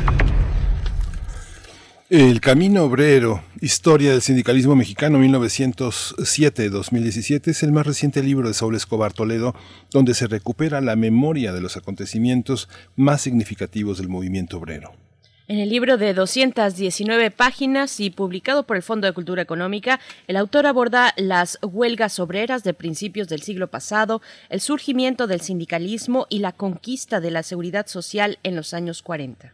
Escobar Toledo también hace un recuento de lo sucedido durante la segunda posguerra hasta la crisis de 1982, así como la consolidación del corporativismo y las luchas por la democracia sindical. En la última parte del libro se consigna el repliegue del movimiento obrero, con especial énfasis en diversos acontecimientos como la fundación y el papel de la Casa del Obrero Mundial a principios del siglo XX. Ese texto también recuerda la fundación de la Confederación de Trabajadores de México durante el cardenismo, la CETEME, las huelgas ferrocarrileras y magisteriales de 1950 a 1959 y la insurgencia obrera en la década de los años 60, la resistencia sindical bajo el neoliberalismo. El autor hace una oportuna reflexión de temas como el charrismo sindical, los salarios mínimos y las reformas a la Ley Federal del Trabajo del siglo XXI. Vamos a conversar sobre la historia del sindicalismo en México. Está con nosotros Saúl Escobar Toledo, él es profesor de estudios históricos del INA, presidente de la Junta de Gobierno del Instituto de Estudios Obreros, Rafael Galván C. Bienvenido nuevamente, Saúl Escobar, profesor Saúl Escobar, gracias por estar aquí. Gracias, buenos días. Saludos Gracias. a todo el auditorio.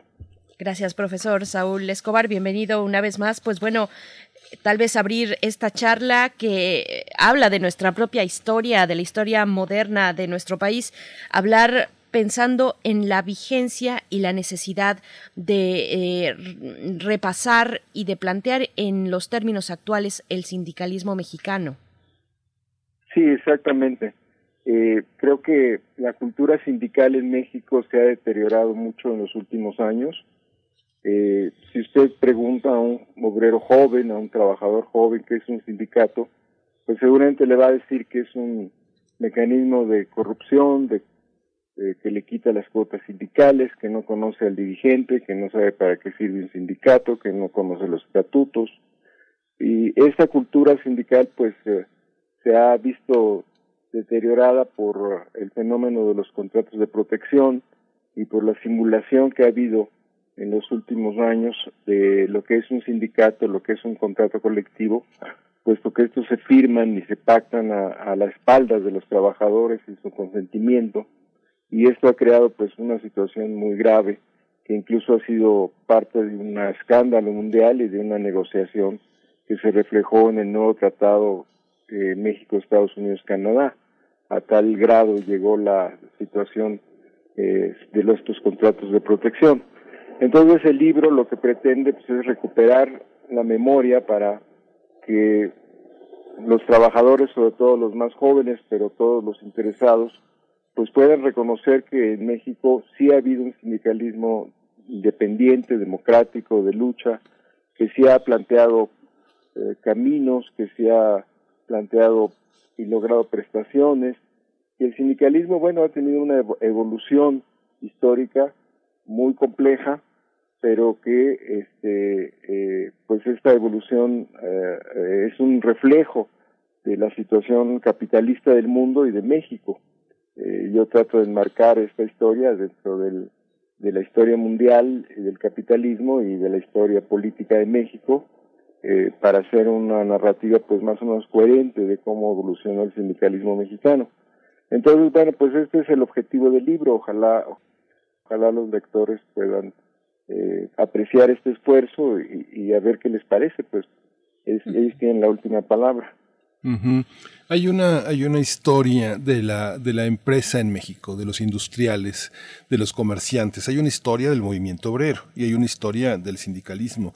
¿Cómo convergen? ¿Cómo cómo eso es un problema metodológico, epistemológico? Este, lo, lo, lo enfrentó usted, profesor? La historia de la clase obrera y del sindicalismo. Sí, eh, hay una convergencia, hay una historia que se cuenta en la historia de la empresa. Hay una historia de la industrialización en México y hay una historia del movimiento obrero y una historia del sindicalismo. Parece que son historias distintas. Cuando usted enfrentó la factura de este libro, ¿las consideró en su conjunto? ¿Viajan solas? ¿Y ¿Cuál es el, cuál es el boleto de la historia sindical? ¿Es Sí. al margen de esas historias? Sí, sí las consideré, pero pero lateralmente, porque ah, una historia de la empresa en México pues hubiera sido una historia distinta, muy diferente, eh, que tendría que ver pues no solo con sus manifestaciones sociales, como es el caso de los sindicatos, sino con sus cambios tecnológicos, sus cambios en las en, la- en la geografía mexicana, sus vínculos con el, eh, económicos y financieros con el mundo. Entonces sería una, una, una investigación distinta, está de alguna manera considerada, pero lateralmente. Y en cuanto al movimiento, al, al, al, al, trabajador o al obrero, también desde luego lo tomo en cuenta, este, pero más que a partir de sus condiciones de trabajo o de vida, eh, que hubiera sido un trabajo más, eh, digamos, como decimos nosotros, de microhistoria, porque hubiéramos tenido que eh, hacer esa reflexión eh, a partir de un pequeño grupo, de una pequeña familia de trabajadores en distintas partes del mundo. Yo me aboco más bien a la historia del sindicalismo, a las manifestaciones sociales y políticas del- del- de los sindicatos en México. Desde luego, detrás de esta historia del sindicalismo hay cambios en muchos aspectos, en las empresas, en, en, en la vida y en la- el pensamiento de los trabajadores, pero eh, yo más bien, eh, digamos, me concentro en estas manifestaciones sociales y políticas de lucha y de programáticas del sindicalismo mexicano. Pues vamos precisamente con esa revisión porque son poco más de 100 años de, historia de nuestro país con sus puntos clave que ya iremos comentando también, pero, pero entonces esa es la pregunta, ¿cómo se formó y se fue consolidando en la primera mitad, tal vez en el primer cuarto de siglo pasado en México, eh, la expresión del sindicalismo mexicano, profesor? Sí, bueno, fue una experiencia que, como dije, fue producto de ideologías y circunstancias externas e internas. Una ideología muy importante al principio del siglo XX fue el anarquismo y esa ideología impulsó a muchos grupos de trabajadores a formar sindicatos, a tener confrontaciones con los patrones, a desarrollar una serie de acciones políticas y por otro lado este hubo un movimiento eh, sindical que surgió muy ligado a la Revolución Mexicana y que incluso eh, tenemos el caso de la Casa del Obrero Mundial, que aunque surgió con una ideología anarquista, eh, después hace una alianza con una parte del, del movimiento constitucionalista y surgen los batallones rojos y empiezan a luchar de manera armada pues dentro de estos de estos batallones rojos. Y entonces, bueno, es una historia que entrelaza este, factores internos y factores externos eh, para dar a entender que en esta primera etapa, pues se trata de la etapa del reconocimiento legal de los sindicatos y de los derechos obreros. Eh, nosotros sabemos, y ahí lo exponemos, que antes de, la revolución, eh, bajo el porfiriato, por ejemplo, los derechos obreros y sindicales no existían. Incluso estaba prohibido asociarse, estaba prohibido reunirse, se castigaba cualquier tipo de manifestación colectiva. Y bueno, es el caso de, del movimiento ejemplar de, Río Blanco en, Veracruz. Entonces, eh, pasar de una etapa de clandestina, de organización, de prohibición, a una etapa de reconocimiento y de acción abierta, e incluso de, de, impulso político, pues es la historia un poco de esta primera etapa que va de 1907 a este, 1940. Es un poco eh, este primer capítulo eh, que narra esa transformación tan profunda que vivió el sindicalismo mexicano junto con sus leyes y con los regímenes revolucionarios que también hicieron posible esta transformación y sobre todo pues la constitución de 1917 que en ese sentido fue creo y no es eh, digamos este exagerado decir que fue una de las constituciones más avanzadas del mundo en ese momento en materia de derechos obreros, incluso por encima de algunas leyes y constituciones europeas. Pero esa constitución pues no se puede entender a partir sino a partir del movimiento revolucionario y a partir de la influencia del anarquismo y a partir de la organización que ya había de los trabajadores en varios sectores del país. Entonces, eh, son movimientos complejos que van sumando factores diversos y que van produciendo pues estos fenómenos que son los que yo trato de recoger en el libro. Hay una hay un aspecto, eh, profesor eh, Saúl Escobar, eh, que tiene que ver con las ideas que nutren el sindicalismo mexicano, las ideologías, el pensamiento de izquierda y por otro y por otra parte la propia la propia experiencia eh, sindical. ¿Cómo está compuesto en general? Usted habla de Río Blanco, tenemos también el periodo cardenista, los años 50, la formación de grandes sindicatos, el Sindicato Mexicano de Electricistas. ¿De qué se nutre? ¿Cuál es el pensamiento? ¿Hay un pensamiento eje? ¿Hay un pensamiento único que, que se pueda eh, considerar el pensamiento del sindicalismo mexicano o es heterogéneo? Es heterogéneo. Como decía al principio, eh, hay una fuerte influencia anarquista, después eh, se forma el Partido Comunista, y hay una influencia del, del, Partido Comunista en el movimiento sindical, forman su propia central sindical a finales de los 20 eh, y empiezan a generar eh, los comunistas mexicanos pues un, un trabajo de organización dentro del movimiento obrero y ese trabajo llegará a tener momentos culminantes eh, eh, cuando todos todas las corrientes sindicales o casi todas las corrientes sindicales se reúnen eh, bajo el cardenismo, al, eh, eh, cuando la creación de la CTM. pero en todos estos momentos, incluso en los momentos más álgidos, más conflictivos, en realidad lo que impera no es la ideología de tal o cual dirigente, sino, digamos, la problemática sindical que se está enfrentando. podrá ser un dirigente de origen anarquista o comunista o lombardista o nacionalista revolucionario, que fueron distintas expresiones ideológicas, algunas más parecidas que otras, pero más allá de esta filiación ideológica, pues lo que interesa es construir un sindicalismo, defenderlo y hacer que este sindicalismo sea eficaz y sea y responda a los intereses de los trabajadores. Del otro lado, pues hay una ideología eh, gubernamental, digamos, basada en el partido único, que es lo que da lugar al corporativismo de los años 50, 60, 70, 80, que más que tener ideología tiene más bien una misión, que es eh, sostener al gobierno, apoyar al gobierno, destruir las oposiciones independientes al gobierno y mantener el control de los sindicatos. Entonces, en realidad, el sindicalismo mexicano, más que nutrirse de ideologías, se nutre de experiencias prácticas, de un lado la democratización de los sindicatos y del otro lado, pues la represión de esas expresiones democráticas a partir de los grupos que apoyan eh, al gobierno y que forman la cúpula sindical durante las décadas que mencioné, desde los años 40, 50 hasta los 80, 90 y todavía ahora, pues todavía encontramos algunas de esas cúpulas este, controlando algunos sindicatos. ¿Cómo, ¿Cómo se vincula el proceso sindical en México con el surgimiento del, del estado de bienestar, eh, profesor? Y, y después llegar también a, a los años, bueno, a medio siglo, con las huelgas de los años de la década de los 50, con las huelgas del magisterio y de los ferrocarrileros. ¿Qué significaron esas, esas huelgas en ese contexto del, del estado de bienestar, de un estado moderno que empieza a levantarse? Eh, ¿cómo, ¿Cómo ver este proceso en conjunto?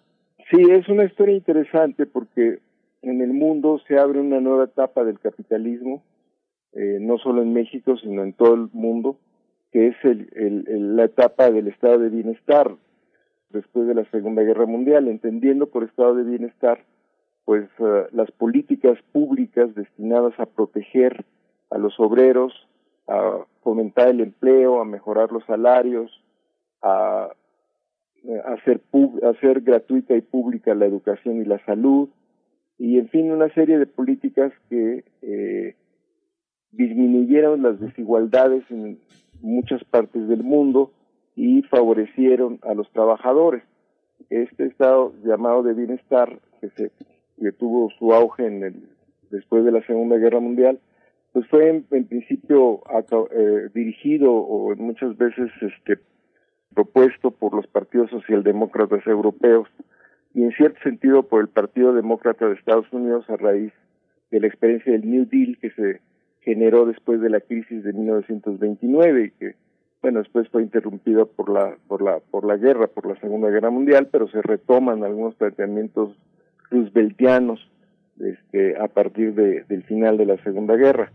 En México también hay una coyuntura especial empieza un proceso de, llamado sustitución de importaciones eh, y este proceso de sustitución de importaciones también favorece, como en Europa y en Estados Unidos, políticas más, más protectoras de los trabajadores que faciliten o tengan más flexibilidad en materia de aumento de salarios, de creación de empleos, y se forma una clase industrial muy importante a partir de, la Segunda Guerra Mundial, pero al mismo tiempo que esto sucede, eh, hay eh, la consolidación del, del, del, del corporativismo autoritario en México, de lo que se llamó el charrismo sindical. Entonces, a diferencia de Europa y Estados Unidos, en donde los sindicatos florecieron de manera más o menos democrática, aunque se puede hacer algunas críticas de que algunos fueron más burocráticos que otros, pues en México este fenómeno de un capitalismo más con rostro humano, como han dicho algunos, un, capitalismo más re- redistributivo, eh, tuvo como el eh, ingrediente eh, diferente en México, pues la existencia de un sindicalismo corporativo, autoritario, corrupto, eh, muy, eh, digamos, rígido en su organización. Entonces los trabajadores al mismo tiempo en México que mejoraban o se veía una mejora de sus condiciones de trabajo, pues al mismo tiempo se les negaba el derecho a la democracia sindical. Y esta dialéctica contradictoria entre una cierta prosperidad, en México nunca acabó la pobreza, pero son años de un poco más de prosperidad, eh, se- por un lado y de antidemocracia por el otro, que desde luego no solo se limitaba a los sindicatos, sino a toda la actividad política y electoral. El, el PRI siempre, siempre ganaba todas las elecciones. Esta contradicción, pues, este, muestra también un sindicalismo que lucha por la democracia sindical, eh, y es el caso de los mineros de Nueva Rosita a principios del año 50, de los ferrocarrileros y los maestros en los años 58-59, y poco después de la llamada insurgencia sindical en los años 70, que tuvo como principal destacamento la, la, la tendencia democrática del SUTERM, del Sindicato Único de Trabajadores Electricistas de la República Mexicana. Entonces son luchas que se plantean un cambio de rumbo económico, pero sobre todo y principalmente la democracia sindical. Hay un aspecto que también es la, la lucha de las mujeres. Veíamos las- los señalamientos de Marcela Lagarde, eh, las claves feministas para liderazgos entrañables, los trabajos de Sara Lovera, los de eh, Silvia María Logia, toda esta parte que han tratado el trabajo magisterial, las maestras de la sección 9, todos estos ejemplos, eh, Linda Murdoch, ¿cuán- cómo, ¿cómo funciona? Eh, cómo, ¿Qué lugar tienen en la historia del sindicalismo las mujeres, profesor Sol Escobar? Bueno, tiene una historia muy importante eh, en momentos clave del sindicalismo mexicano. Hay varias eh, obreras, trabajadoras, eh, incluso de filiación anarquista o cercana al anarquismo, que forman parte de la Casa del Obrero Mundial. Eh, también hay trabajadoras que este, participan en algunas huelgas muy importantes, sobre todo donde ellas tienen un lugar eh, fundamental en la vida económica como en el- o en la vida laboral, como es el caso de los maestros. Nosotros sabemos que las maestras pues juegan un papel central en, eh, en la enseñanza pública. Entonces ahí en el movimiento magisterial de 58-59, pues las maestras demuestran tanto o más valentía, arrojo, decisión, liderazgo que los hombres. Sin embargo, hay que decir que eh, en la medida en que el mercado de trabajo, con estas excepciones como el magisterio, fue un mercado de trabajo mayoritariamente masculino, casi totalmente masculino, un 80%, no, a veces 90% masculino, pues esto le daba a, las trabajadoras, a las obreras, pues muy poco margen de participación. Esta situación de, la inclusión de la mujer en el mercado laboral, pues va a ir cambiando, pero hasta los años 70, 80, en donde la mujer se incorpora con, con más, con más eh, decisión, con más eh, fuerza en el mercado laboral. Y, y sin embargo, estos son los años en que los sindicatos pues, se convierten en sindicatos de papel. Entonces, el- la mujer sí ha tenido un papel preponderante. Hay que recordar que, digamos, eh, a nivel mundial, eh, el Día Internacional de la Mujer surge por una lucha sindical y por un acuerdo de las socialistas eh, de Europa y Estados Unidos. Desde luego ha tenido un protagonista en el mundo y en México, pero eh, a veces distorsionado o no tan fuerte por el papel que la mujer ha jugado en el mercado laboral. Incluso hoy mismo, hoy mismo en estos años, pues el, la incorporación de la mujer al mercado laboral todavía es muy limitada en comparación a otros países del mundo, incluso latinoamericanos. En otros países de América Latina hay mucho más mujeres trabajando, o hay más, no, no digamos mucho, pero sí claramente más mujeres trabajando que en México. Aquí somos muy machistas, la verdad, todavía no dejamos que la mujer salga de la casa este mucho o si la dejamos pues luego luego le pedimos que regrese porque se tiene que ocupar de los niños tiene que lavar los trastes tiene que ser y eso es lo que se llama la, la doble o triple jornada de la mujer y es parte de una cultura machista y patriarcal que todavía persiste hasta nuestros días. Entonces esa cultura también está en los sindicatos y vemos como en muchos sindicatos incluso los sindicatos universitarios, donde las mujeres también tienen un papel muy importante en, en, en- en la vida laboral, no solo eh, en la vida de la, de la universidad, pues el papel de dirigentes en, en los sindicatos universitarios todavía es poca y en general está controlada por los hombres. Entonces, bueno, hay una serie de factores culturales, políticos, eh, socioeconómicos, etcétera, que han limitado la participación de las mujeres en el, en el liderazgo sindical. Afortunadamente, la última eh, reforma que se aprobó ya prevé una representación proporcional de las mujeres en la directiva sindical, porque pues antes las mujeres no estaban o están muy poco representadas. Claro, hay excepciones, hay sindicatos más abiertos y más democráticos que otros, pero en general eh, ha habido muchos obstáculos para que la mujer participe en el liderazgo sindical.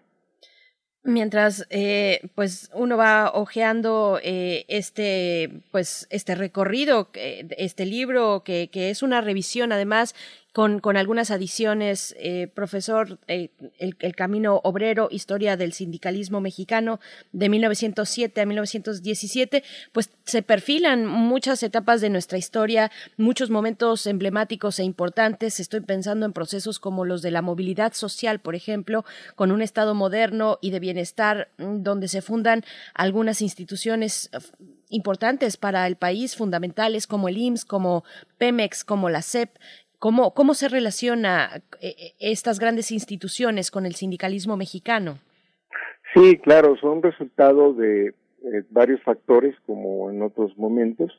Eh, la creación del Seguro Social a principios de los años 40, pues fue un logro obrero, de la lucha obrera, pero también fue una decisión política del régimen en este caso del presidente Ávila Camacho, que eh, dio el paso decisivo para la creación del Instituto Mexicano del Seguro Social, que después en los años 50 y 60 pues tendrá su mayor florecimiento.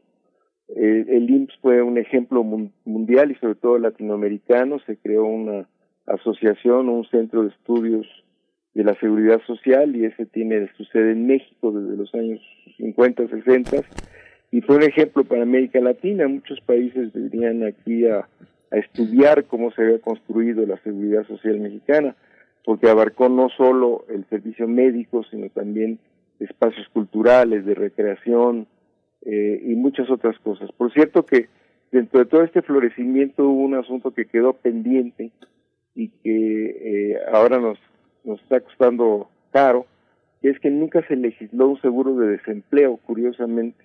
Se legislaron muchos seguros, como el seguro de maternidad, el seguro de accidentes, el seguro de, eh, de jubilación, pero no se, no se legisló nunca el seguro de desempleo, mientras que otros países de América Latina sí lo legislaron y ahora estamos viendo pues qué falta nos hace un seguro de desempleo, sobre todo en momentos de crisis como la que estamos viviendo a partir de la pandemia.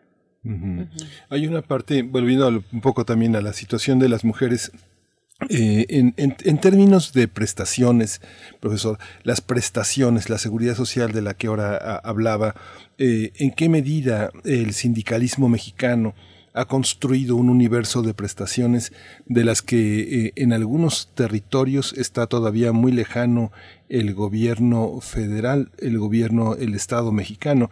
Esa, esa construcción de prestaciones ha formado parte como de una animadversión social donde muchas personas consideran que los sindicatos, los sindicalizados, tienen más ventajas que las personas que sí trabajan, ¿no? Es una, es una parte del desprestigio que está sobre nuestro sindicalismo. ¿Cómo lo observa usted en términos de prestaciones? ¿Los sindicatos han imaginado un país mejor del que lo ha imaginado el Estado mexicano? Bueno, es que han aprovechado su condición, su fuerza sindical. Aquí el problema quizás más grave es la diferencia todavía muy marcada entre trabajadores formales e informales. La informalidad laboral en México todavía es muy extensa, abarca más del 50% de la población eh, trabajadora, eh, incluso cercano al 60%.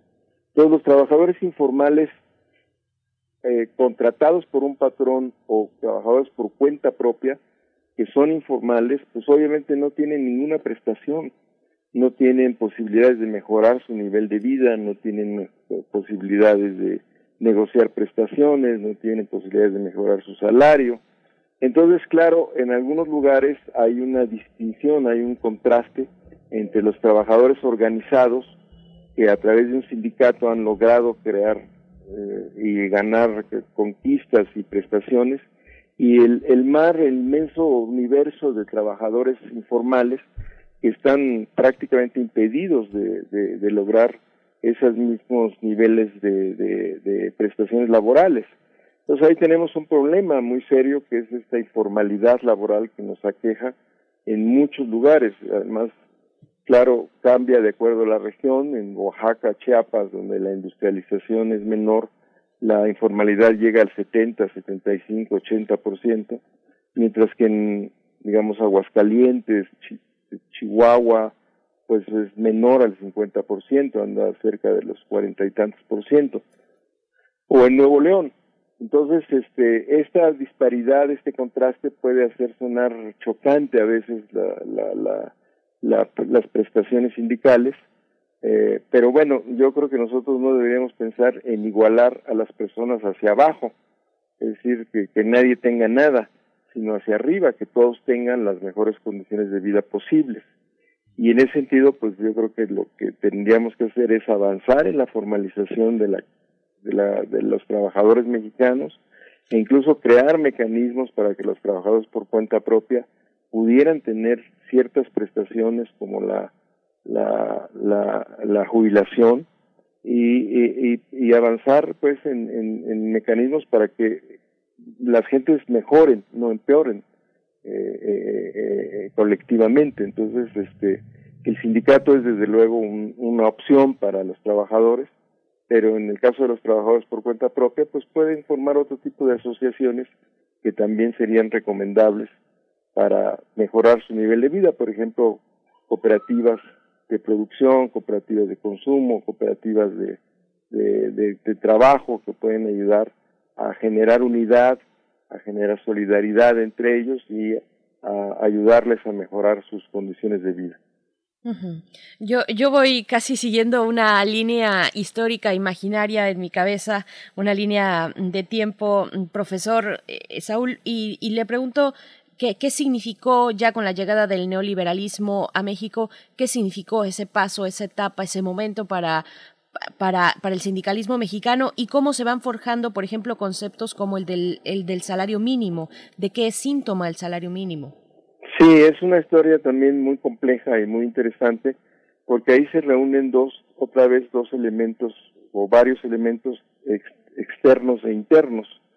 Los elementos internacionales, pues fue el agotamiento del estado de bienestar, que entra en una etapa de dificultades serias a partir de los años 70, empieza a deteriorarse el estado de bienestar por un fenómeno que se llamó la estanflación, que fue estancamiento con inflación, hay contradicciones económicas ya en este modelo. Y eh, llega, eh, eh, triunfa políticamente en Inglaterra y en Estados Unidos los gobernantes que piensan que es el momento de acabar con el estado de bienestar y iniciar una nueva etapa de, con planteamientos políticos completamente distintos, que son Ronald Reagan en Estados Unidos y Margaret Thatcher en, la, Inglaterra, en el Reino Unido. Y poco después se viene el desplome de la Unión Soviética, eh, la URSS eh, se, se cae, el socialismo que se había proclamado se, se acaba y se vuelven países capitalistas, a veces más capitalistas que, los países eh, eh, europeos que, llevaban varias décadas en esta situación.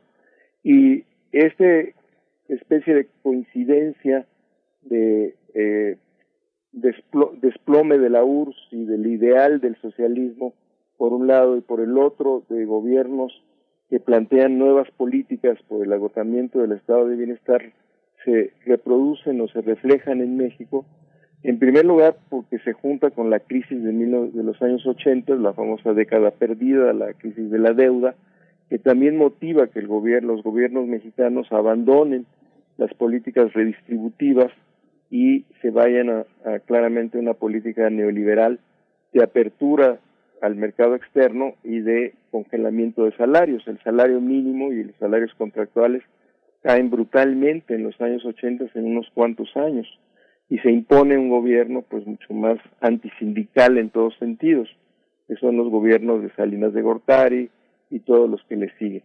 Pero junto con esta política antilaboral que es un reflejo también de la política antilaboral o que no se da solo aislada, sino también se existen con las políticas de Reagan y de Thatcher y después con otros países del mundo. En México esta política antilaboral se a- alimenta también o sale con un invento muy mexicano que son los contratos de protección, que son contratos firmados a espaldas de los trabajadores pero registrados legalmente. Y eso, como dije, ha llamado la atención del mundo. Si ustedes le preguntan a un dirigente sindical sueco, holandés, estadounidense, incluso colombiano, este, que, que es un contrato de protección, pues le costará trabajo entenderlo porque no puede creer que sea posible que se firme un contrato colectivo de trabajo a espaldas del trabajador y sin su consentimiento. Entonces esto generó una marea, una situación mundial de mucha presión que se reflejó después, como dije, en el tratado, el nuevo tratado México, Estados Unidos, Canadá, no el, viejo Telcán, sino ya el nuevo firmado hace un par de años o hace un año con, con, con este Donald Trump todavía en la presidencia y que plantea un mecanismo de vigilancia de Estados Unidos sobre las condiciones laborales de México para que se cumpla con la democracia sindical, curiosamente. Ahora el imperio norteamericano no se está exigiendo que haya democracia sindical en México, es la vida que da tantas vueltas. Incluso hay una ya una queja que acabo de leer de, de un grupo de la mayor del sindicato más importante de Estados Unidos contra una maquiladora en Matamoros, donde ya hay una queja dentro del mecanismo previsto del tratado, en donde dice que ahí no se está cumpliendo la democracia sindical y se va a formar una comisión para revisar el caso. Todo esto es una nueva realidad en México. Bueno, pues ya, nos acercamos prácticamente al final. Le voy a hacer una pregunta, una pregunta muy breve, pero eh, eh, eh, en su libro hay una gran presencia del pensamiento jurídico. Uno pensaría, normalmente se piensa que hay pocos abogados laborales, laboristas en México, donde escollaban Néstor de Buen, Arturo Alcalde, pero en realidad sí hay muchísimos. Hay un ejército de abogados que defienden a la empresa. Es algo, los, ejércitos de abogados, de bufetes que defienden a los empresarios es enorme y, ahí están también los legisladores, algunos funcionarios eh, del pasado como empleados, empleados de las propias empresas. Ahí está Gil Díaz, Cedillo, eh, los dueños de la Casa de Bolsa, del Banco de México. Hay una parte muy fuerte. López Obrador paró de alguna manera en la pandemia, hizo muy evidente esta parte con los despidos de muchos empresarios que dijeron, bueno, no tenemos dinero, se van, se van y se van a la calle, ¿no? ¿Cómo es esta relación, este, Saúl Escobar, en la historia del sindicalismo con los abogados y el pensamiento jurídico? Bueno, pues eh, eh, es, un poco complejo porque, digamos, eh, los mecanismos para elaborar leyes, claro que están influidos por los abogados, pero la principal razón por la que una ley se aprueba es una razón política, no necesariamente jurídica o no solo o no necesariamente porque un abogado hizo bien las cosas o hizo un proyecto muy interesante, sino en todo caso una decisión política que toma el grupo mayoritario o que si no hay un grupo mayoritario se negocian con los demás grupos parlamentarios. Eh, como fue el caso de 2012, si usted ve la ley de la reforma a la ley del trabajo de 2012, pues hay un, un, champurrado, es decir, lo- los artículos fueron negociados entre los grupos parlamentarios y salió muy mal algunas de estas reformas que fueron aprobadas. Están mal redactadas, son contradictorias por este proceso de negociación y eso no es culpa de los abogados, es culpa o es resultado de una negociación política. Un poco también surgió este asunto en 2017 y 2019, pero es una ley un poco más limpia, digamos, más clara. Pero también surgió otra vez hace poquito cuando se reguló la subcontratación y si uno lee el artículo muy recientemente aprobado sobre la subcontratación, pues se ve que también fue una negociación política, porque ¿qué tiene que ver la subcontratación con el reparto de utilidades? Sin embargo, ahí metieron casi de contrabando un artículo sobre el reparto de utilidades cuando estaban discutiendo la subcontratación. Entonces, no es un proceso de, desde luego los, los abogados pueden ayudar mucho a darle limpieza, técnica jurídica, sentido, coherencia a las leyes, pero a veces no es ellos los que deciden, sino los legisladores a partir de la negociación y a veces las cosas no salen tan bien. Ahora, abogados hay efectivamente muchos, es una de las profesiones más populares o más, más generalizadas en el país, y yo puedo decir que hay muchos abogados democráticos, honestos, este, que viven de ayudar a los trabajadores, pero dignamente, eh, y hay también este, abogados patronales que desde luego ganan muy bien, ganan más que los que detienen a los obreros. Ahí sí es un problema de clase, pues tú decides si quieres ganar mucho dinero, vas a defender patrones, si sabes que no te va a hacer muy rico, pues vas a defender obreros. Eh, entonces, eh, desde luego hay una gran diferencia en, en el, digamos, en el en, los clientes que tienes, ¿no?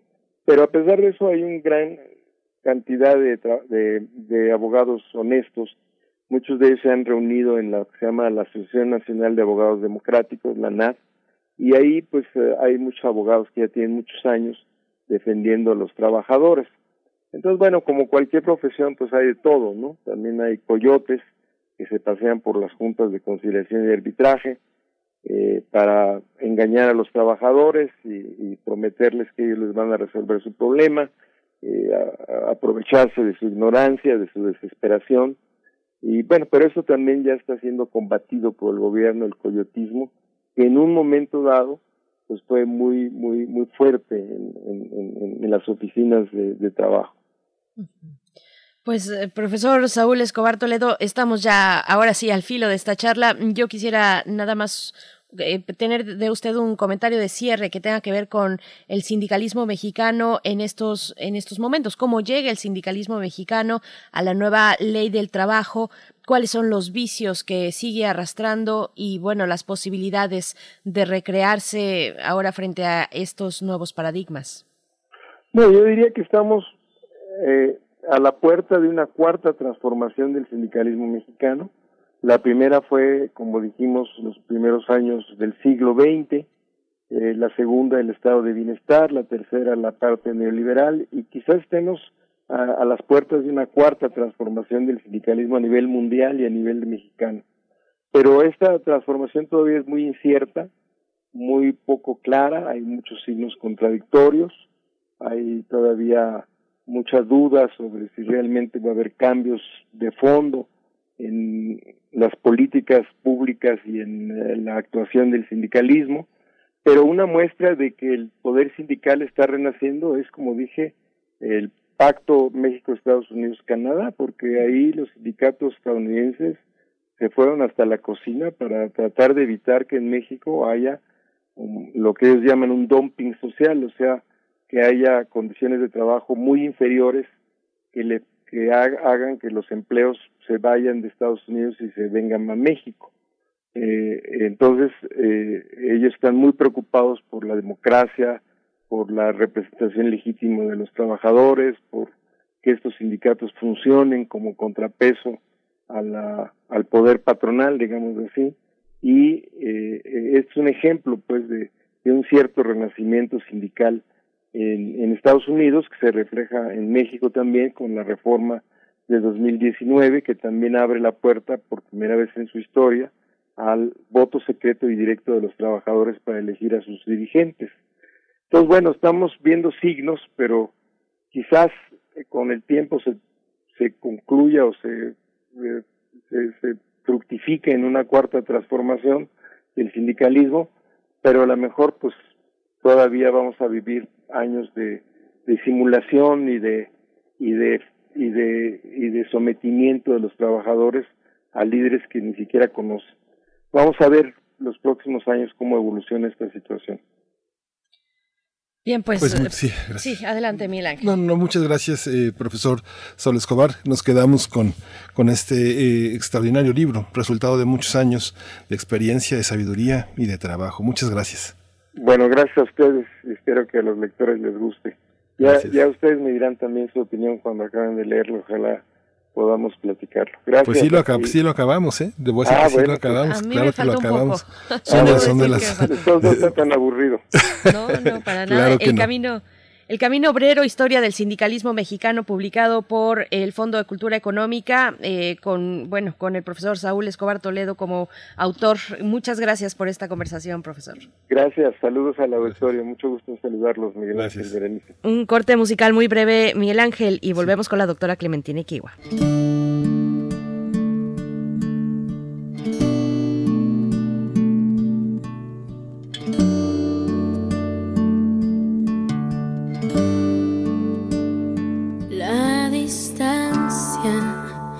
Lleva otros rumbos, caminos distintos que no tienen vuelta hacia atrás. El tiempo, aliado enemigo,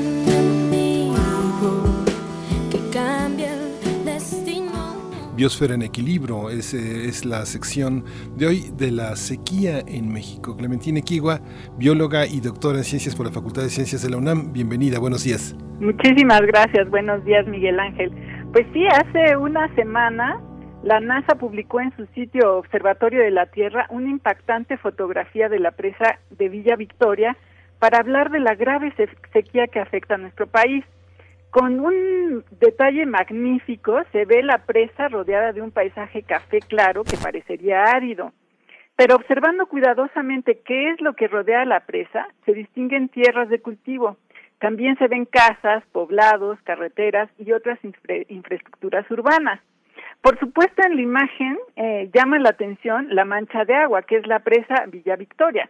Pero a mí personalmente me sorprendió ver que falta vegetación, ya que históricamente la región estaba cubierta por bosques. En la fotografía de la NASA al oeste sí se distingue una amplia región boscosa, que es la reserva de la biosfera Santuario Mariposa Monarca. Y los demás manchones verdes que se alcanzan a ver son restos de bosques que han quedado rodeados de campos de cultivo, muchos de ellos cerros difíciles de cultivar. También se ven líneas verdes que señalan cauces de agua.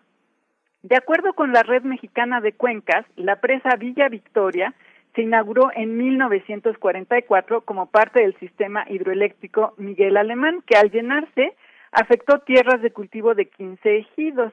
Desde 1982, esta presa se incorporó al sistema Cutzamala, que es el que almacena, transporta y potabiliza agua para distribuirla en la Ciudad de México y para el Estado de México. La imponente imagen de la NASA precedió la publicación del reporte del monitor de sequía del Servicio Meteorológico Nacional del 3 de mayo, en el que se informa que casi el 85% de nuestro territorio padece en algún grado de sequía. La situación es grave porque muchas presas del país están muy por debajo de su capacidad de almacenaje. En particular, la presa Vi- Villa Victoria está a un tercio de su capacidad.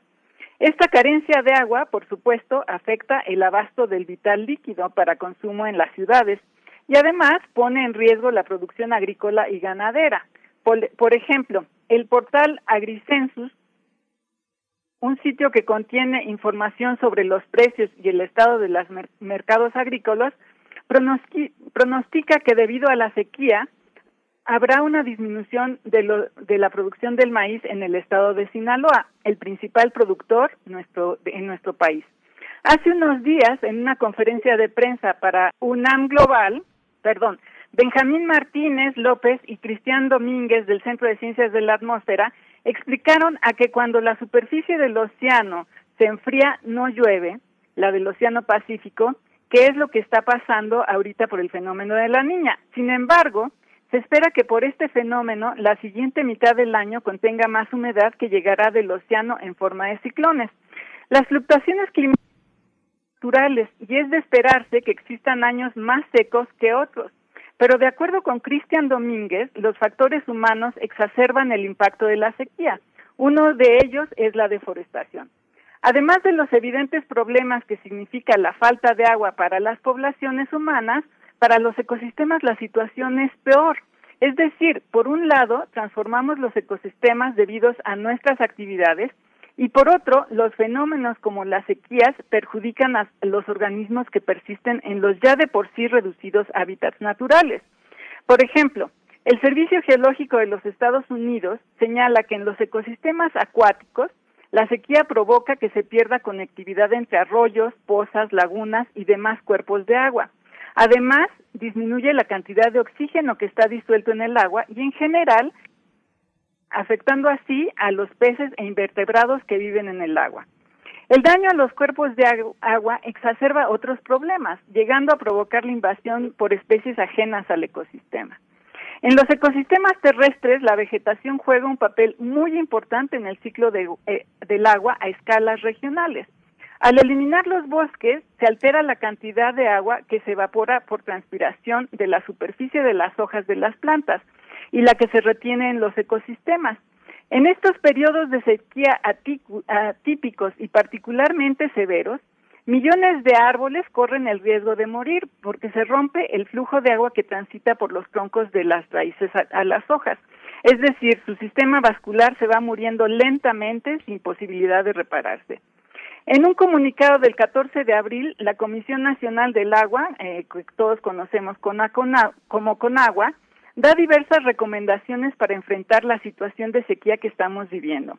A corto plazo, alienta a que la población recicle y reutilice el agua, que instale en sus casas sistemas ahorradores de agua y que disminuya o evite regar jardines.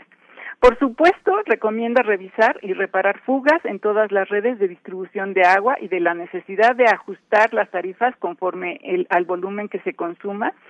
Se habla además de sistemas de captación de agua de lluvia, de aumentar la capacidad de almacenamiento, y de fomentar la recarga inducida de los acuíferos. Incluso, muy loablemente, se habla de frenar el avance de la frontera agrícola. Y yo agregaría la frontera urbana. Es sobre estas zonas eh, de recarga de acuíferos. Pero tristemente, ninguna de las iniciativas propuestas a largo plazo por la Conagua recomienda la restauración de los ecosistemas. Recordemos que la vegetación juega un papel fundamental en el ciclo del agua. El funcionamiento correcto de los ecosistemas no solamente garantiza el abasto, sino que además provee agua de buena calidad. Así que, bueno, estemos atentos de lo que está pasando con, eh, con esta situación del agua, hay que seguir las recomendaciones. Y por favor, escúchenos hoy a las 4 de la tarde en Habitadre, que estaremos hablando del funcionamiento de los ecosistemas. Un delicado engranaje que mantiene vivo a nuestro planeta. Querida Clementine Kiwa, como siempre, muchas gracias. Tenemos esta, esta cita a las seis de la tarde hoy aquí en Radio UNAM, en Habitare, este programa que tú conduces y, que y donde tienes de verdad temas temas muy importantes que alcanzas a desarrollar todavía más eh, y con mayor detenimiento. Te agradecemos mucho que toques el tema del agua, pues hay que estar atentos, atentas para el caso del Valle de México. Bien, querido Miguel Ángel, nos vamos. nos vamos, nos vamos mañana, nos escuchamos eh, de 7 a 10 de la mañana. Quédese aquí en Radio UNAM, tenemos muchísimo muchísimo que ofrecer. Justamente estamos eh, en, esta en esta continuidad de la programación ofreciéndole lo que mejor lo que mejor tenemos. Gracias. Esto fue primer movimiento. El mundo desde la universidad. Radio UNAM presentó primer movimiento el mundo desde la universidad. Con Berenice Camacho y Miguel Ángel Quemain en la conducción Frida Saldívar y Violeta Berber, producción. Antonio Quijano y Patricia Zavala, noticias. Miriam Trejo y Rodrigo Mota, coordinadores de invitados. Cámara Quirós, redes sociales. Arturo González y Socorro Montes, operación técnica. Locución, Tessa Uribe y Juan Stack.